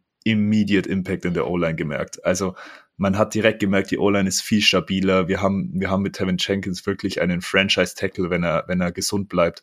Und für mich bestätigt er mit seiner Leistung den, den Award und ist für mich Comeback Player of the Year. Ja, ähm, würde ich dir, kann ich dir auch zustimmen. Tevin Jenkins definitiv ähm, ein All-Pro, der, also, oder zumindest ein Guard, der All-Pro werden kann. Ähm, für mich ein eher in die, in die Richtung Most Improved bisher. Vielleicht auch ein bisschen Comeback, weil er am Anfang verletzt war, lange Zeit, ist für mich Braxton Jones, der, seitdem er zurück ist, meiner Meinung nach unglaublich gut spielt und da jetzt auch in der Diskussion ist, zu sagen, okay, er hat sich so weit verbessert, in dem zum letzten Jahr, wo er auch mit, mit Bullrushes sehr, sehr, sehr große Probleme hatte, sein, mit, der, mit seinem Anker hinzusetzen und meiner Meinung nach da gut verbessert und deswegen für mich Comeback Player oder Most Improved Player of the Year bisher Braxton Jones. Ja, stark. Dann gehen wir tatsächlich alle drei in eine ganz andere Richtung. Finde ich ganz cool, weil dann kann man ein bisschen die Liebe auf, auf äh, ja, mehrere Positionen und Spieler verteilen. Ihr habt jetzt Tevin Jenkins und Braxton Jones gepickt. Kann ich beide absolut nachvollziehen. Finde ich, finde ich absolut fair. Für mich war es auch tatsächlich so in die Richtung Mo mehr Most Improved Player. Wer hat äh, im Gegensatz zu letztem Jahr den größten Schritt gemacht? Und ja, ich bin da auf Kyler Gordon gekommen. Spider-Man hat einen unfassbaren Sprung zu letztem Jahr gemacht, auch nachdem er zu Beginn der Saison verletzt war und sich da die Hand gebrochen hat. Man hat ihn damals geholt. Er war eigentlich Outside Corner neben Trent McDuffie am College. in Washington und ähm, hat letztes Jahr unfassbar viel von ihm verlangt. Man hat verlangt, dass er im Slot spielt, dass er Outside spielt und ja, gerade Slot Corner ist, weil du ja auch die Außenlinie nicht hast, die dir da noch irgendwie nebenbei hilft. Vielleicht die, die am schwierigsten zu ja, übertragende Position vom College in die NFL. Und für mich ist Kyler Gordon einfach überall auf dem Feld. Er ist auch im, im Run-Support ist er überragend, in Coverage ist er gut, er lässt super wenig zu und finde ich, hat einen riesengroßen Sprung gemacht. Und wenn man Jalen Johnson behält und Kyler Gordon im Slot hat, dann hat man da auf jeden Fall auf Jahre, auf die nächsten Jahre ein überragendes Duo. Und wenn wir hoffen, dass sich einer von den anderen Cornerbacks da noch ent äh, entwickelt, haben wir da eine unfassbare Gruppe an Cornerbacks am Start. Finde ich auch einen sehr, sehr guten Pick. Ähm, insbesondere da, wenn man bedenkt, wie Kyler Gordon in der Offseason teilweise runtergemacht wurde, wie er während der Saison auch angegiftet wurde von einigen Fans. Und finde ich das eine absolut starke Entwicklung, wo er den Leuten wirklich den, den Schuh in den Mund steckt und sagt, hier, ich bin zu Recht da gepickt worden, wo ich gepickt wurde in der, in der zweiten Runde. Und ich zeige euch, warum man mich da gepickt hat. Und absolut verdient auch da der Award. Jo, dann gehen wir weiter und zwar, eigentlich fand ich ganz cool, äh, Most Fun Player to Watch. Da bin ich mal gespannt. Gibt es natürlich wieder einen, den man sich da rauspicken kann. Äh, ich bin mal gespannt, in welche Richtung ihr da äh, gegangen seid. Ja, ich würde euch da mal den Vortritt lassen. Ich habe, glaube den most obvious Player, deswegen könnt ihr gerne mal einen Vortritt machen. ja, ich habe da, ja, ich habe da auch mit mir gehadert. Da dachte ich, okay, am meisten Fun offensiv macht natürlich DJ Moore, ist, ist, ist ganz klar und wäre grundsätzlich auch mein Pick gewesen. Ist, ist absolut verdient. Mir macht auch sehr viel Spaß, jetzt Montez Sweat zuzuschauen auf der Defensive-Seite. Das kann man vielleicht so ein bisschen teilen seitdem er hier ist, hat er einfach ge geballt. Da mal endlich einen ordentlichen Pass-Rusher zu sehen, Pass, auch einen ordentlichen Pass-Rush zu sehen, der das ganze, die ganze D-Line einfach besser macht, vielleicht auch das ganze Team einfach besser macht, ist für mich auf jeden Fall sehr, sehr schön anzuschauen. Ja, also, ne, DJ Moore schon genannt, Matze hat so ein bisschen ge geteasert schon mal. Ich bin da tatsächlich in eine bisschen andere Richtung gegangen. Und zwar habe ich da zwischen zwei Spielern überlegt. Und einmal, aber weil ich ihn schon genommen habe, ich habe probiert, irgendwie, wenn ich einen Cointos habe, jeweils einen Spieler zu nehmen, den ich noch nicht erwähnt habe. Denn ich finde, Tevin Jenkins ist für mich ein Spieler, dem gucke ich unfassbar gerne zu. Tevin Jenkins haben wir jetzt schon ein paar Mal drüber geredet. Offensive Line kriegt auch so wenig Liebe, aber wenn man sieht, äh, gerade im Open Field, wie er, äh, ja, wie er Leute wirklich meterweit Downfield aus dem Weg räumt, macht einfach Spaß. Aber für mich, und weil irgendwo musste ich ihn noch unterbringen, ähm, wer mir richtig, richtig viel Spaß gemacht hat und vielleicht auch, weil mich das am meisten überrascht hat, ist Deontay Foreman. Uh, ja. Denn in den Spielen, wo Foreman seine Chance bekommen hat, das sah halt richtig gut aus. Das sah wie ein besserer Montgomery teilweise einfach aus. Und Bruiser, der aber trotzdem die Ability hat, so ein bisschen downfield was zu machen. Und ja, also auch dieser, dieser toughe Runner, super effektiv, super hart. Für mich, ähm, Deontay Foreman hat mir unfassbar viel Spaß gemacht, ihm zu Ja, coole Picks. Mein mein erster, erster Gedanke war natürlich DJ Moore, also seine Elusiveness, seine Playmaking Ability, After the Catch Potenzial und vor allem halt diese, wie er sich immer wieder aus Tackles rausspinnt und immer wieder doch noch die Yards macht, die es braucht für das First Down, ist für mich wahnsinnig faszinierend und ist für mich most fun player to watch. Wen ich aber auch sehr, sehr gern zuschaue, einfach weil es für mich eine richtig coole Person ist und eine richtig coole Persönlichkeit ist Kyler Gordon. Wir haben ihn gerade schon genannt bei Comeback Player of the Year und für mich mhm.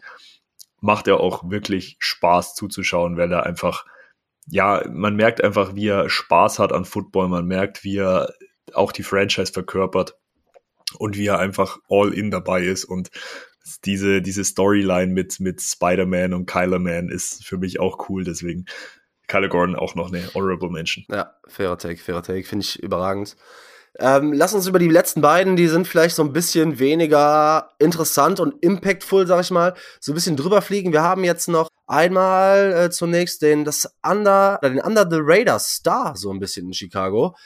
Äh, Würde ich mal anfangen. Ich habe mir da, weil ich Foreman schon genommen habe, der seinen riesengroßen Impact hatte, habe ich mich für Under the Radar für Andrew Billings entschieden. Also wer ist mehr Under the Radar als Andrew Billings dieses Jahr? Andrew Billings, wir haben eben ausführlich drüber gesprochen, mein Under the Radar Star der 2023er Chicago Bears. Ja, cooler Take. Billings, äh, Billings einfach, einfach einer meiner Lieblingsspieler und ist definitiv ein Under the Radar Star und richtig cooler Take. Ich habe als Under the Radar Star weil ich einfach glaube, dass er noch ein viel größeres Potenzial hat und dass man seine Flashes sieht und glaubt, dass er noch richtig viel Spaß machen kann, ist Roshan Johnson für mich.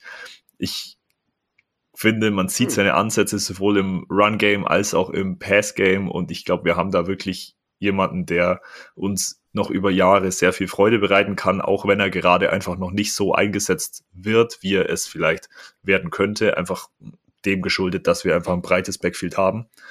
Ich glaube aber, er könnte ein äh, Rising Star sein und deswegen nehme ich Roshan Johnson. Ja, finde find ich, find ich mega, weil ich habe die ganze Zeit überlegt, wo kann ich ihn irgendwie platzieren, wie kann ich Roshan noch irgendwie mit reinnehmen. Man hat ihn irgendwie vorher gefeiert, äh, man irgendwie auch super tough und so. Freue ich, freu ich mich richtig drauf. Mein Under the Radar Star und wir haben ihn jetzt noch gar nicht genannt, weil er, glaube ich, auch ein bisschen untergeht in dem, in dem, in dem Rest, der auf der Defensive-Seite ist Jaquan Brisker. Hm. Er ist ja, er hat hier und da Probleme gehabt, auch in, am Anfang der Saison, aber er hat sich meiner Meinung nach gut gefangen und ist auch oft jetzt äh, in der Line of Scrimmage eingesetzt, ist da auch beim Tackeln, worum es angeht, hat mittlerweile auch 50 Solo-Tackles wieder gesammelt und meiner Meinung nach ein Under the Radar Star, der sich, denke ich, noch viel weiterentwickeln kann, als er es jetzt schon getan hat.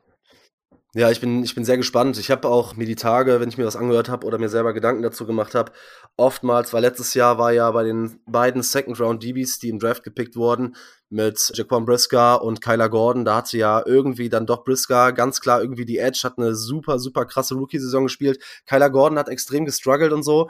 Und diese Saison hatte ich das Gefühl, hat sich das so ein bisschen geschiftet. Und Gordon hat den nächsten Step gemacht. Aber ich finde es absolut fair, weil ich glaube, dass man ihm auch wieder zugutehalten muss, also Brisker, dass man ihn teilweise falsch einsetzt. Und äh, wir haben letztes Jahr die Flashes gesehen. Die Flashes sehen wir auch wieder. Gerade im Tackling eine absolute Waffe, glaube ich, im, im Backfield. Und apropos Tackling, ein Award, den habe ich mir so ein bisschen im, im, Vorfeld in der Besprechung aus den Haaren gezogen. Den habe ich mir auch nur aus den Haaren gezogen, weil ich diesen Spieler unbedingt irgendwo unterbringen wollte, den ich da habe. Und auch da hätte man natürlich wieder mehrere Spieler unterbringen können, aber ich habe den einfach mal so genannt oder wir haben den einfach mal so genannt und zwar so the most typical Bear irgendwie, so ein Spieler, den wir super gerne sehen, ein Spieler, der die Franchise mit seiner Art und Weise, mit seinem Stil so ein bisschen repräsentiert. Wie habt ihr die, ich meine, ich habe euch damit so ein bisschen überfallen, aber wie habt ihr den Award für euch interpretiert und wen habt ihr dafür? Ja, du hast es ganz gut angeteased und ich glaube im Rahmen deiner Ausführungen, dass wir vermutlich den gleichen Spieler haben. ähm, ja, ich weiß nicht, willst du, willst du reinstarten? Soll ich? Also. Ja, pass auf, ich habe, also ist jetzt unangenehm, wenn ich jetzt äh, total meine eigene, meine eigene Interpretation der ganzen Geschichte verkacke. Aber für mich ist Jack Sanborn. Hast du tatsächlich einen anderen? ja, stark. Ja, geil. Pass auf, ich sag dir auch warum. Und zwar, Jack Sanborn ist diese Feel-Good-Story, dieses, äh, dieser undrafted Spieler gewesen letztes Jahr, der upsteppt, leider seine Möglichkeiten nicht genug bekommt, der aber was Football-Intelligenz vielleicht einer der besten Spieler sogar im Kader ist, tackelt unfassbar gut, hat natürlich die Situation, dass ihm zwei gut bezahlte Linebacker vor die Nase gesetzt wurden. Ich hätte ihn gerne an der Seite letztes Jahr schon von Roquan mehr gesehen. Jack Sanborn als Typ, als Story, mit seiner, mit seiner Art und Weise Football zu spielen und alleine auch, weil die Position der Linebacker historisch in, ähm, in Chicago so eine, so eine Wichtigkeit hat. Aber dann, du kannst jetzt noch switchen, Matze, dein Pick. Wen hab, in welche Fall habe ich dich da rein? Ja, witzig. Also mit dem, mit dem, mit dem Tackling war ich dabei, dass du vielleicht auch auf TJ Edwards gehst. Also ich bleibe in der gleichen, ja, ich bleibe im gleichen Core. Ja, beide auch, ne, am gleichen College gespielt, beides Linebacker. Von daher, dafür, dass wir nicht wussten, was wir machen, gehen wir ja schon sehr, sehr in die gleiche ja, Richtung. Ja, voll. Also, wie gesagt, ich habe ich hab TJ Edwards genommen, Nasty Hitter, Tackle Monster, wie Arne vorhin schon meinte, Tackling Leader gemeinsam. Kommt aus Lakeville, Illinois, ist 50 Meilen nördlich von Chicago. Und ich finde, er trägt einfach den Spirit unserer langen Linebacker-Geschichte weiter und ist für mich, er verkörpert einfach den Slogan Monsters of the Midway sehr gut was für Chicago natürlich historisch bedingt eine sehr, sehr lange Geschichte hat und spielt eben zusätzlich noch wie Jack Sanborn auf der Position, die Chicago in der Defense immer ausgemacht hat. Deswegen für mich Most Typical Bear. Ja, es ist, es ist super witzig, weil wir bleiben da auch in der, in der generellen Bears-Tradition, was meinen Pick angeht, weil ihr habt zwei Defensive-Spieler genannt. Ich nenne einen Defensive-Spieler und das ist das, was Chicago Bears Football seit jeher ausgemacht hat. Mein Typical Bear ist Andrew Billings. Ja, nice. Ich hätte gesagt Nathan Peterman, weil wir nie gutes Quarterback-Play hatten. das, das stimmt auch, das ist auch witzig gewesen. Das ist sehr geil gewesen, ein guter Pick. Ähm, aber nee, es ist, es ist Andrew Billings, der Kühlschrank, der Eisbär da in der Mitte vom, von der D-Line, der einfach das Run-Game für sich beherrscht, der hier und da auch Pass-Rush-Rushing-Flashes hat und einfach, also wenn, wenn ich an Bears Football denke, denke ich auch oft an Akeem Hicks, den ich, den ich damals treffen durfte in, in London. Und ich habe den so ein bisschen vermisst und das ist einfach für mich dann momentan Andrew Billings, der einfach da so in der Mitte ist und zwei Spieler für sich beanspruchen will und kann, auch gegebenenfalls kann. Sehr, sehr gut. Ich glaube, dann haben wir die Awards soweit mit Season, Bi-Week mäßig gut durchgehasselt. Ich glaube, wir packen die einfach nochmal alle in die Folgenbeschreibung. Ich habe die jetzt mal, ich habe jetzt mal nebenbei für uns alle mitgeschrieben.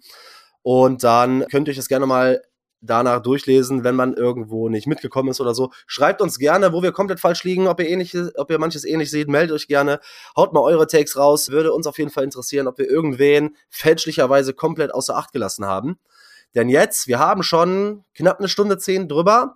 Jetzt aber eigentlich das interessanteste Thema. Wir sind anscheinend gut da drin, dann irgendwie uns auch festzuquatschen. Ich habe es probiert eigentlich dann, oder wir haben es probiert, ein bisschen straff zu halten.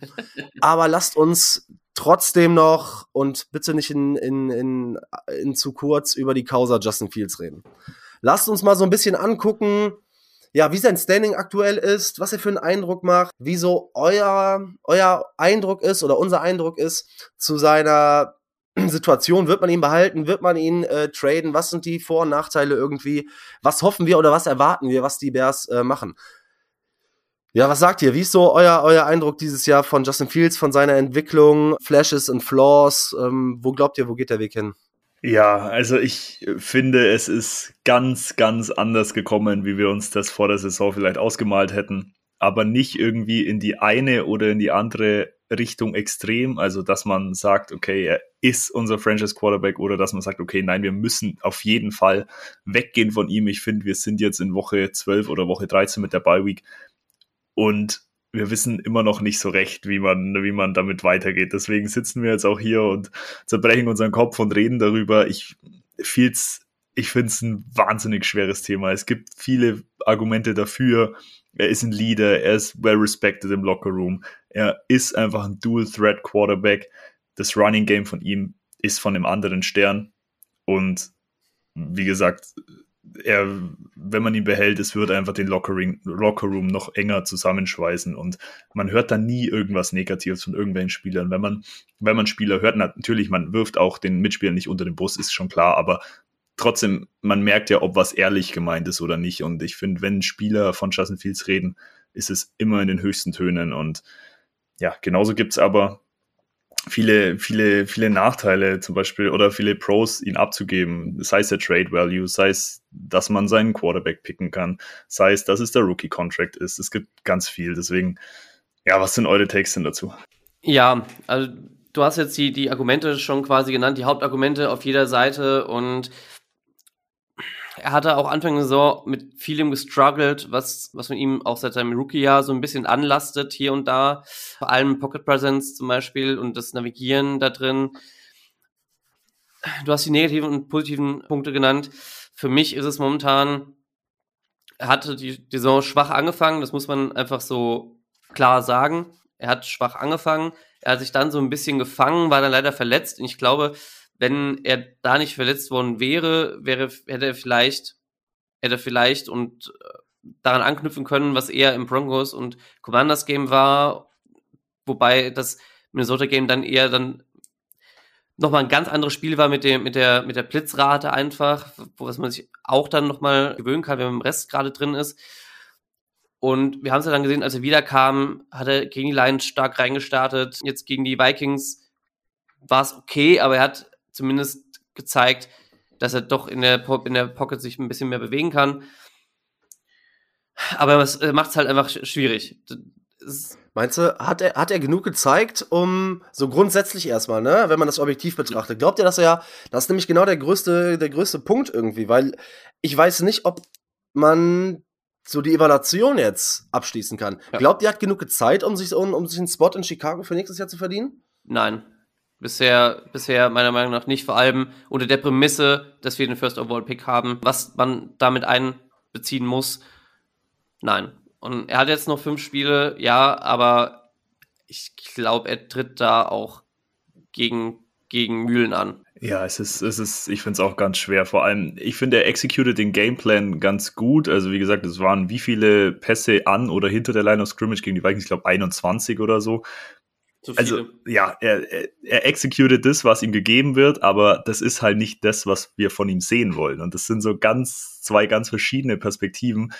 Und wie es Arne gerade schon angeteased hat, in Anbetracht dessen, dass wir vermeintlich den First Overall Pick haben, ein zweites Jahr in Folge, weiß ich nicht, ob du dir das als Front Office noch erlauben kannst, den ein zweites Mal in Folge wegzutraden. Und ja, ganz schwierig. Mhm. Ja, dann sind wir ja so ein bisschen, dann sind wir ja so ein bisschen in der Diskussion, okay, was erwarten wir, was passiert, ne? Weil ihr habt sowohl die Für und Wider von Justin Fields behalten und Justin Fields tra äh, traden so ein bisschen angesprochen.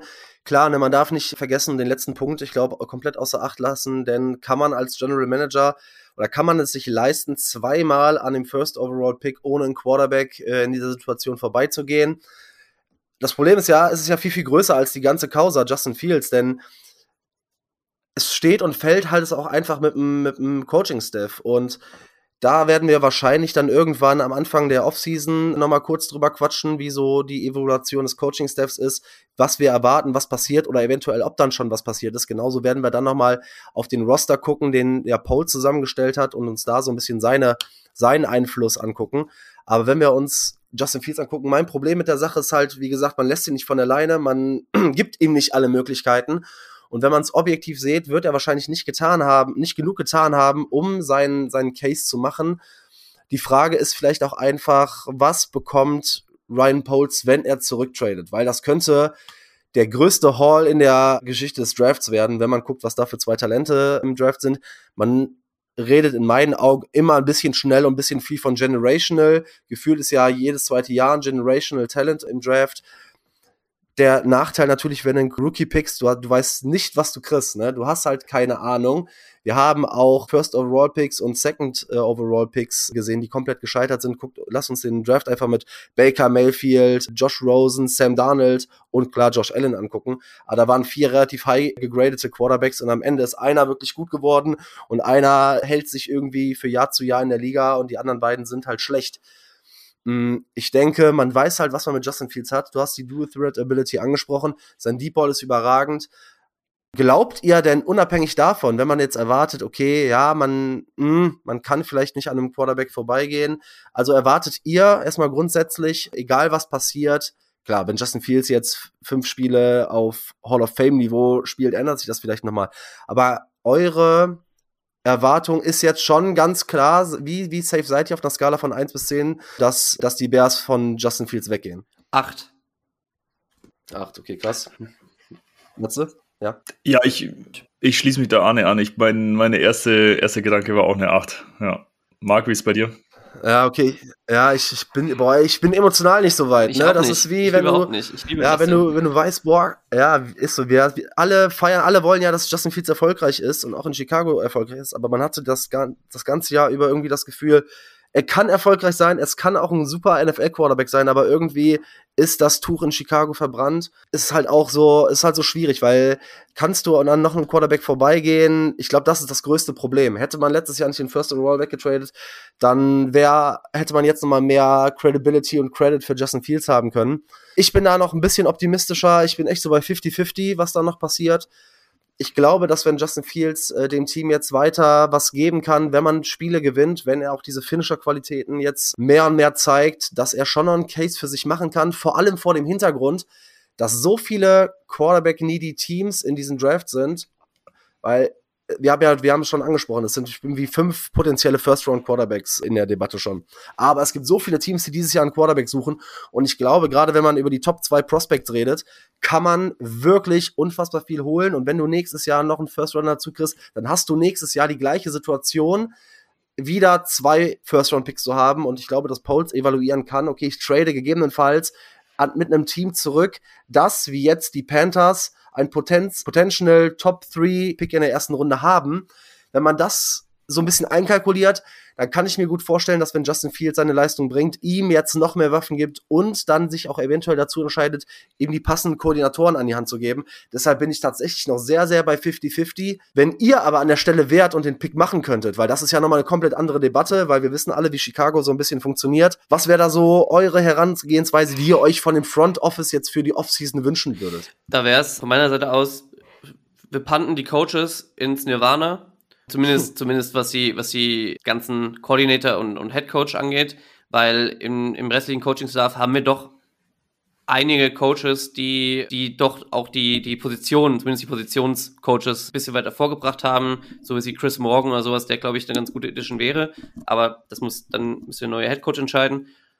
Und der neue Head Coach kriegt gesagt, okay, du darfst entscheiden, was passiert. Also du kriegst nicht vorgegeben, es wird ein Quarterback gedraftet im ersten Pick oder es wird vorgegeben, dass wir Justin Fields behalten müssen, sondern der und im besten Fall Offensive, Offensive Head Coach kann selbst entscheiden, okay, ich habe das Team, was ich jetzt hier habe, Justin, da kann ich noch viel mehr rausholen, weil ich weiß, was er kann und ich weiß, wie ich, wie ich da ein Scheme entwerfen kann. Oder auf der anderen Seite, es hat mir nicht gereicht und ich resette dann doch lieber mit einem, mit einem Rookie-Quarterback, den ich mir selbst gedraftet habe und von dem ich denke, dass ich da das, das meiste rausholen kann. Das ist, glaube ich, so mein, mein Weg in der, in der Situation. Also sagst du schon im Prinzip, du erwartest zwar, dass sie weggehen, aber was die, die Hoffnung angeht, ja, da bist du ja auch so ein bisschen 50-50 ja. da, ne? Also im Prinzip, man darf ja nie vergessen, man ist ja immer noch Bears-Fan und nicht Fields-Fan, ne? Ja. Ich finde, das ist, darf man nie vernachlässigen und viele Experten, also wenn ich mir so Dame Bugler oder so angucke, ich werde mir jetzt demnächst mal die Athletic oder so äh, äh, dazu holen ähm, als Portal, um da ein bisschen auch in der Draft-Evaluation was zu machen. Experten erwarten ja alle von den Bears an eins oder an zwei einen Quarterback zu picken. Also die meisten erwarten das stand jetzt schon. Ich meine, die ganze Evaluation der College Prospects hat noch nicht stattgefunden. Wenn man aber hört, dass Spieler und Ex-Spieler äh, oder rund um Chicago, auch die Fanbase, dass man sich viel, dass sich ganz, ganz viele erhoffen, einfach das Team noch weiter zu verbessern, weil es gibt ja irgendwie dann zwei, zwei Optionen. Entweder du gehst, ich nenne es ihn jetzt mal den den Chiefs Weg, aber man darf bei den Chiefs ja beispielsweise nicht vergessen, als man Patrick Mahomes gedraftet hat, war man im Jahr davor in den Playoffs ja. mit Alex Smith, das heißt, man hatte ein gutes Team und man ist sogar noch hochgetradet für Patrick Mahomes. In Chicago würde natürlich, wenn du an eins einen Quarterback draftest und ihn dann, sag ich mal, an fünf oder an vier noch den besten, nennen wir, sagen wir einfach mal, den, den noch best verfügbaren Wide Receiver dazu gibst oder so, du machst in der Offseason noch ein paar Additions. Das heißt, da kommt ja ein junger Quarterback auch schon in eine gute Situation. Du hast natürlich auch die andere Möglichkeit und sagst, wir machen es aller Lions. Die Frage ist immer, wo ist das Ceiling? Weil ich habe mir mal die letzten die Teams oder die letzten äh, Super Bowl Runs angeguckt und mir das alles mal aufgeschrieben. Und es war schon, ich würde sagen, prozentual 70 bis 80 Prozent der Teams hatten einen wirklich guten Quarterback. Man kann zwar sagen, ja, guck mal, wie die Eagles das gemacht haben, guck, wie die Lions das gemacht haben, aber grundsätzlich glaube ich, dass du ein Dauercontender in den Playoffs sein kannst, wenn du ein extrem gutes Team hast. Und ich weiß noch nicht, ob Justin Fields gut genug ist, um dich über diese Klippe drüber zu hieven, um dir da die Edge zu geben, um top-notch zu sein. Weil braucht Justin Fields ein überragendes Team, um gut zu sein? Das wissen wir nicht. Ich weiß noch nicht mal, ob es nur an den Coordinator liegt. Deshalb hätte ich gerne den Coordinator-Change einfach gehabt. Denn dann hätten wir sehen können, was Justin Fields ist. Und das ist mein, mein riesiges Problem gerade an der Sache. Ne? Ja, der Coordinator-Change wäre essentiell gewesen für die Evaluation und für alles drum und dran, weil ich Fast noch wichtiger als ja. der Move auf Quarterback, ja, ja definitiv, ja. Weil es wäre klar, man hätte es, wenn es jetzt gekommen wäre, man hätte trotzdem immer noch fünf Spiele gehabt, wo man wirklich mal sagen kann, okay, wir machen, wir passen das Playcalling wirklich an Fields an und an seine Stärken, was ja mit Getzi definitiv nicht der Fall ist. Deswegen, wie du sagst, ein Coordinator Change wäre da essentiell gewesen und es wird nicht mehr passieren. Deswegen ist es ist es ganz schwierig. Wenn ich mein, meins noch ganz kurz zusammenfassen sollte oder kann, was ich denke, was passiert und was ich hoffe, was passiert, sind ganz andere Sachen, ähnlich wie bei Arne. Ich denke, dass die Bears, wenn sie an eins oder an zwei draften sollten, nicht ein zweites Jahr in Folge äh, da rauskommen, ohne den Quarterback zu picken. Es hat jetzt mit Fields mit zwei verschiedenen äh, Offensive Play Callern nicht funktioniert und wieso sollte Poles noch diese Credibility haben, zu sagen, okay, wir geben ihm noch einen Shot mit einem dritten? Sehe ich einfach nicht. Was ich mir hoffe, ist aber ganz anders. Ich erhoffe mir, dass man irgendwie einen Weg findet, mit Justin weiterzugehen. Dass man seinen enormen Draftstock ausnutzt, um das Team eben an den Weaknesses noch partiell zu verstärken und ihm ein richtig gutes Team an die Hand zu geben. Und dann mit Fields ja, in den Sonnenuntergang reitet. Das ist, was ich erhoffe, aber ganz schwierig. ja, ich, ich finde, es ist generell das Thema, was uns die ganze Saison begleitet hat und ähm, ja, das ist halt bitter, dass wir einfach keine, keine Lösung haben. Ich meine, das Team ist besser, der Receiving Corp ist vielleicht nicht so gut, wie wir uns das vor der Saison vorgestellt haben. Die O-Line liefert jetzt mittlerweile. Es wird wahrscheinlich auch viel mit den auf, auf Coaching sich noch tun. Aber ich finde es halt super schwierig, denn das, was wir gesagt haben, so, man ist Bears-Fan und nicht Fields-Fan, das darf man irgendwie nicht außer Acht lassen. Aber ich glaube, meine persönliche Meinung, und ich bin da sehr, sehr, sehr gespalten. Denn natürlich hätte ich Bock auf ein richtig krasses Talent auf Quarterback. Ne? Ich habe natürlich Bock auf einen richtig guten Passer. Und Justin Fields ist ja wie so eine, so auch mit in, so einer, man ist ja in so einer tox toxischen Beziehung irgendwie, weil dann bist du irgendwie wieder so frustriert, dann nimmt er offene Würfe nicht und man ist so abgefuckt und dann ja, hat, hat er aber wieder Spiele, wo er dich komplett wieder ins Boot holt und super euphorisch macht, wo er Pässe trifft, wo er Entscheidungen trifft.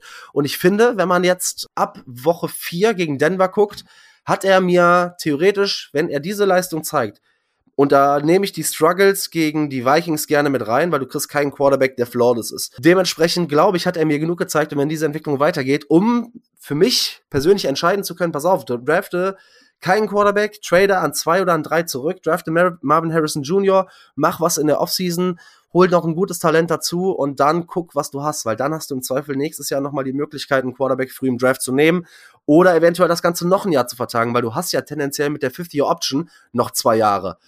Aber ich verstehe halt das Argument zu sagen, okay, wir haben dann Cap-regulierend den Rookie-Vertrag. Ähm, ja, ganz, ganz schwierig. Das ist halt auch mega ärgerlich, dass wir in so, uns in so Gewässern jetzt bewegen und alles so schwammig ist und man sich null festlegen kann. Ähm, ich glaube aber auch, weil du das auch mit der Credibility von Poles angesprochen hast, dass es ganz, ganz schwierig wird, an einem Quarterback im Draft vorbeizugehen. Und was man zu den Pro-Fields vielleicht noch abschließend sagen kann, es ist natürlich auch viel, viel attraktiver für potenzielle neue Head Coaches und potenzielle neue Coaching-Steps. Und ich glaube, wir können vielleicht da auch noch ein bisschen drüber sprechen. Wir, ja, wir haben die ganze Saison, die ganze Saison ging eigentlich jede Folge ging es irgendwie um unser Head Coach, um unsere Coordinator, vor allem um Luke Getzi. Und da ist eben die Frage, wenn man Justin Fields weggibt und dementsprechend Quarterback draftet und dem neuen Head Coach in Anführungszeichen die Chance gibt, seinen Quarterback zu draften, ist natürlich wahnsinnig attraktiv. Marc, denkst du, es kommt überhaupt so weit, dass, dass ein neuer ja. Head Coach da ran darf? Ja, ich finde den Ansatz davon von Arne nämlich äh, eigentlich ganz, ganz nice zu sagen, okay, pass auf, neuer Coach rein, du musst es ja mal nicht machen wie die Bears, weil die Bears holen zuerst den GM kurz vor knapp, haben aber keinen Director, den die jetzt natürlich mit Kevin Warren hatten, der eigentlich seinen GM hätte aussuchen dürfen, der dann seinen Coaching-Staff hätte aussuchen dürfen und nicht am Ende so ein Pamphlet von vier Finalisten hingelegt bekommen, so das ist halt das Problem, die dann zusammen ihren Quarterback aussuchen können. Das ist ja der normale Weg. Ja. Den Director, dann hast du den GM, dann den Coaching-Staff und dann den Quarterback. Und du gehst natürlich jetzt die Gefahr, wenn du mit dem Coaching-Staff nicht wenn du da nicht Tabula Rasa machst, ne, dann hast du wieder die Situation, wenn dieser Coaching-Staff jetzt sich einen Quarterback aussuchen kann und dann danach das Jahr wieder weg ist, weil der Coaching-Staff einfach scheiße ist, hast du die gleiche Situation wie mit Nagy. Im Prinzip, für mich, das größte Thema ist, eigentlich, also Offensive Coordinator muss gehen. Ich glaube, da gibt's keine zwei Meinungen. Ja. Äh, da sind wir uns relativ safe. Und wir müssen natürlich irgendwie gucken, dass wir einen Defensive Coordinator reinziehen. Viele haben auch darüber diskutiert, Iberfluss eventuell als äh, Defensive Coordinator. Ich das glaube nicht, dass du nein. dir das leisten kannst, deinen Head Coach auf Defensive Coordinator zu degradieren.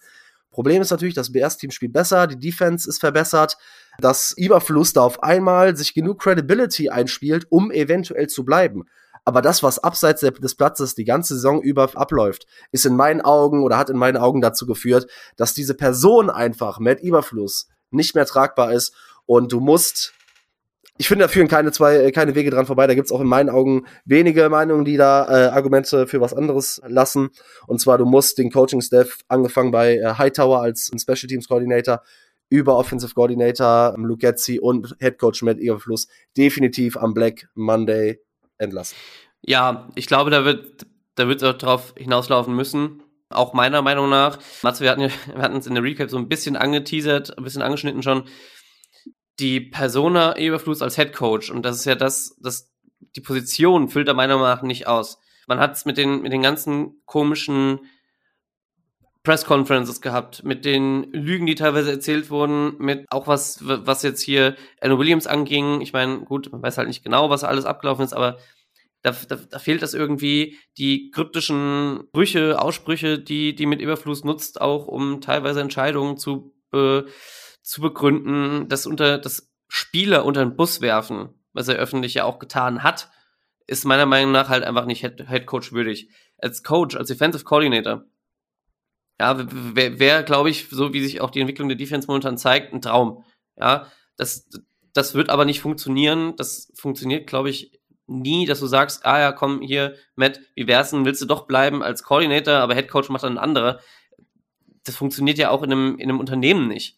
Du kannst nicht jemanden, der Geschäftsführer sagen, ah ja, hier, würden ich eigentlich ganz gerne irgendwo als Vertriebler behalten, aber Geschäftsführer, das machen andere.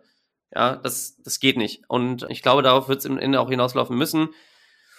Du hast es angesprochen, die Defense spielt jetzt besser, das könnte da vielleicht ein Problem sein. Aber ich, wenn Kevin Warren, Kevin Warren und Ryan da ein bisschen klug sind, können sie nicht sagen, okay, als Head Coach, das funktioniert nicht.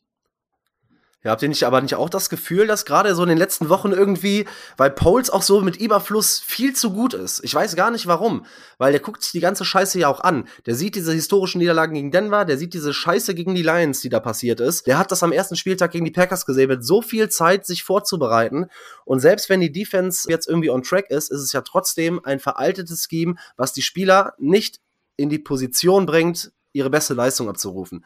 Selbst wenn die Defense gut ist, finde ich, reicht es nicht aus, vor allem als Head Coach. Aber die Tatsache, dass es halt verbessert ist, dass du jetzt anfängst, Siege zu holen, dass Poles so mit Überfluss verknüpft ist und man liest es ja leider Gottes dann doch immer wieder, dass irgendwie die Credibility noch da ist und dass die Option besteht und viele Experten reden ja auch davon, dass die Option besteht, dass Überfluss bleibt. Also das wäre für mich ein Super-GAU, keine Ahnung. Ja, wie, wie du es gerade schon angesprochen hast, ich glaube, ich glaube, die, die, die Casa Lugetti ist durch. Das hat man auch bei diesem Video gesehen, wo er sich, wo sich Pose aufgeregt hat. They're running the same play over and over again. Und er hat sich wirklich, also ich glaube, das ist abgehakt. Wie du aber sagst, diese Videos mit Pose und Eberfluss geben mir auch ein ganz blödes Gefühl. Also ich hoffe, dass Pose da einfach gute Miene zu bösem Spiel macht, so in, in diesem Sinne, und dass er sich da einfach nicht anmerken lässt und dass das alles dann im Hintergrund evaluiert wird. Aber wie ich zu Beginn der Folge auch schon gesagt habe, ich hatte vor der Saison als Floor ein 7 zu 10. Ist theoretisch möglich, wenn man noch drei Siege holt. Und wie du sagst, Marc, ich glaube, dass die Geschichte ist noch nicht ganz auserzählt und Eberflus versucht gerade alles, seinen Job noch irgendwie zu retten und rein sportlich, wie gesagt, man muss ihm an, man muss ihm anmerken, dass die Offen äh, Defense definitiv besser geworden ist.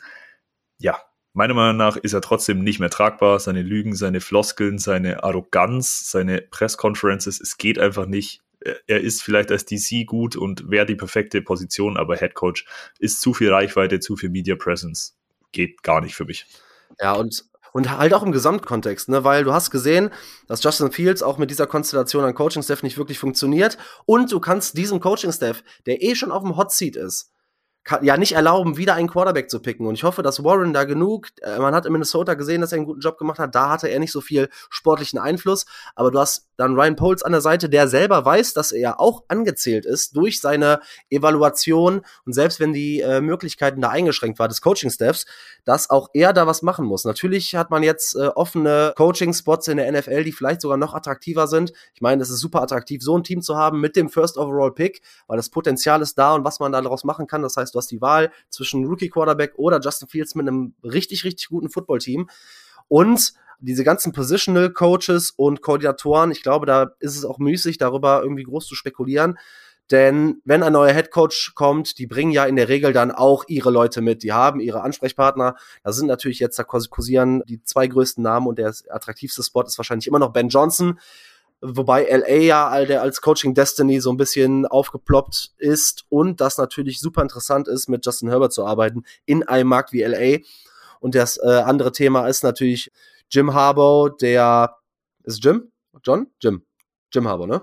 Jim, Jim, ja. Genau. Und der da natürlich, äh, da wird jetzt aktuell relativ viel drüber geredet, hat jetzt ja den, die Big Ten, glaube ich, geclincht, den Sieg mit Michigan. Ja, also weiß ich nicht. Äh, sagte mal, was wäre denn euer all roundabout irgendwie, euer Best-Case-Szenario, äh, wenn wir im Mai 24 Draft Day auf dieses Team und auf die Umstände gucken? Best-Case-Szenario, all around wäre, glaube ich, du hast einen Offensive Head Coach, ob es jetzt Ben Johnson ist, ob es jetzt äh, Slowick ist aus, aus Houston, der dann überragenden Job macht mit äh, CJ, CJ, CJ Stroud, ob es jetzt Jim Harbour ist, von dem ich noch nicht so wirklich überzeugt bin, aber das ist, äh, ist eine andere Sache.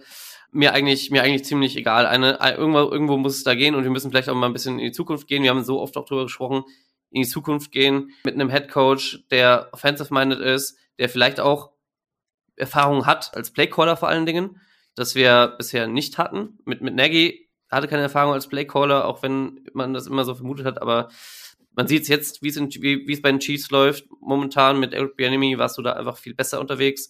Und der vielleicht im besten Falle auch schon Erfahrung als Headcoach hat, da werden wir aber dann mit Jim Harbo.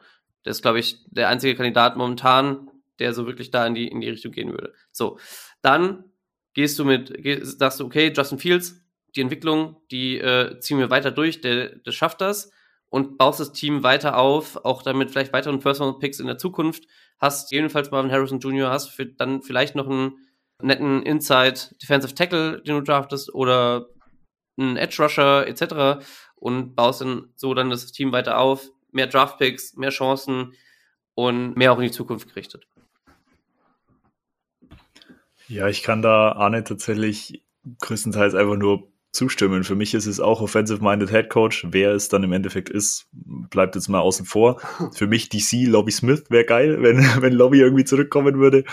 Ähm, ja, ansonsten äh, Justin Fields äh, wäre einfach cool, wenn man die letzten fünf Wochen jetzt einfach noch, noch mal mehr sieht und einfach noch ein besseres Gefühl für die Offseason bekommt. So, so Recency-Effekt mäßig einfach das letzte, was man gesehen hat und dadurch geht man, geht man da rein in die Offseason und ist ein bisschen, bisschen positiver gestimmt und dann eben mit Draft Picks das Team vollhauen mit Talent und das ist für mich der Way to go. Weil der, der Punkt ist ja auch einfach, egal was man sich wünscht, ne, ob man sich eines dieser krassen Quarterback-Talente wünscht oder ob man sich eine Zukunft mit Justin Fields wünscht, es führt ja kein Weg dran vorbei, dafür zu routen, dass Justin Fields gut spielt und dieses Team performt.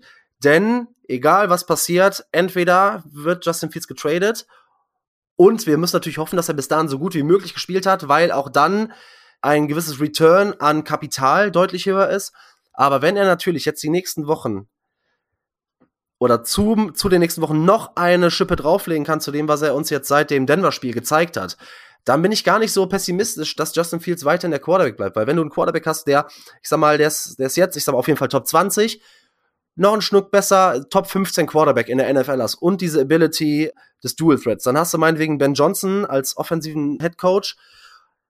Daneben der noch mal ein paar Prozentpunkte mehr aus deinem Quarterback rausholen kann, dann bist du schon bei einer bei einem Top 10 Quarterback in einer Top 10 Offense, weil die Offensive Line ja auch funktioniert hat. Und da bin ich dabei, was, was ihr beide gesagt habt, wenn man dann, okay, gesagt hat, okay, wir haben jetzt in der Free Agency uns noch einen Center dazu geholt. So, dann ist das eine Offensive Line, die Top 10 Niveau hat. Dann kann man im Draft natürlich gerne darüber diskutieren, holen wir uns einen Blue Chip Player auf Tackle, auch wenn Braxton Jones jetzt gezeigt hat, weil er hat ja vergleichbar auch ein wichtiges Jahr wie äh, Justin Fields. Aber wenn du Top 5 Picks, hast du zwei, drei richtig, richtig große Talente, egal ob es, ich hab den Namen gerade nicht auf dem Schirm von Alabama, den Tackle. Du hast Olufashanu aus Penn State, Joe Alt aus Notre Dame. Das äh, sind drei Picks, die unfassbar sind. Und wenn deine Offensive Line Eagles-like oder oder Detroit-like ist, dann sieht man, was die auch einem Quarterback noch für einen zusätzlichen Floor beziehungsweise für eine Upside geben.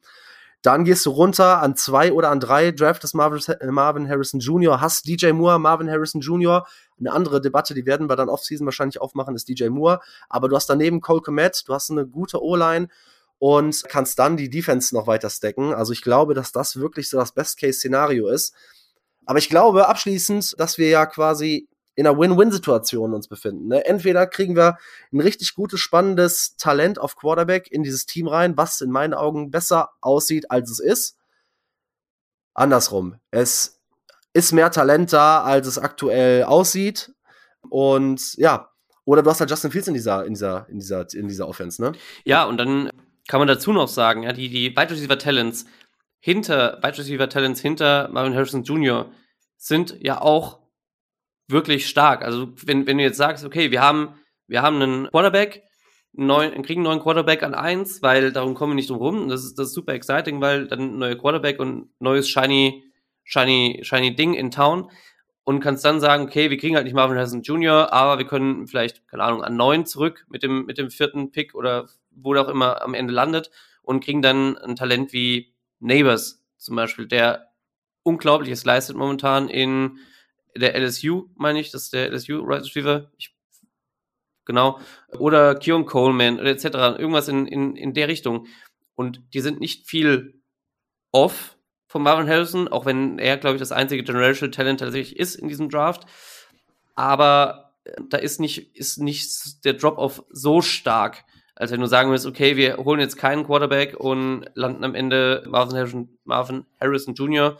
und Fields hat's, schafft es dann doch nicht, noch weiterzukommen. Aber das ist so ein bisschen der Struggle, den wir, den wir da haben. Aber es ist auf jeden Fall die Zukunft, egal in welche Richtung du gehst, glaube ich, wie du sagst, eine Win-Win-Situation.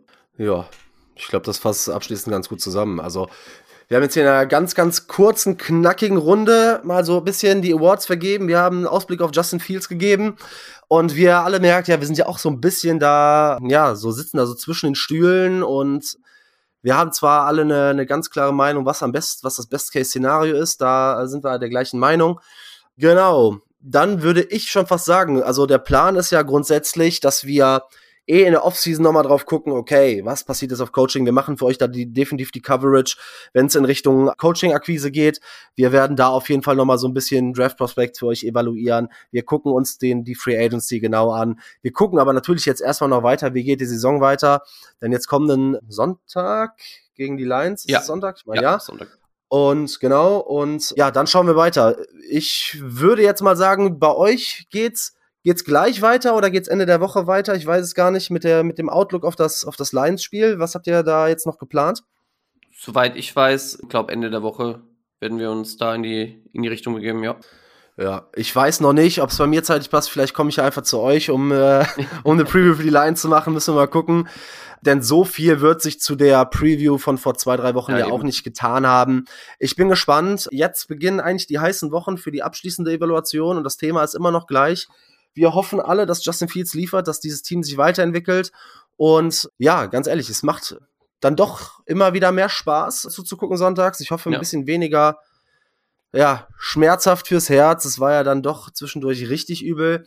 Aber dann haben wir es, glaube ich, ganz gut zusammengefasst. Wir hören uns die Tage und ja, letzte Worte an euch oder von euch. Äh, ja, was ich ganz kurz erwähnen wollte, ich finde es ganz witzig, dass wir uns so ein bisschen in so einer Draft Day, wenn die, wenn die Leute draußen den Film kennen, Position befinden mit dem First Overall Pick und neuer Quarterback oder Quarterback behalten, ja. Aber ansonsten, glaube ich, haben wir es ganz gut zusammengefasst. Ich find, finde, ähm, ihr habt hier eine schöne Folge. Ich hoffe, die gefällt euch auch. Und wie immer sonst, liked, reviewed, haut uns die Follows rein in den Social Media, die auch in den Folgenbeschreibungen verlinkt sind und ja, bear down. Macht's gut, Leute. Ich kann mich da nur anschließen. Ich fand die Folge sehr cool. Es hat sehr viel Spaß gemacht. Ich hoffe, euch da draußen macht's auch Spaß. Wir freuen uns immer wieder auf Feedback. Gerne da auch Feedback da lassen. Eure, äh, eure Awards äh, mit uns teilen, wie Marc schon meinte. Ansonsten, Leute, bear down. Bear down.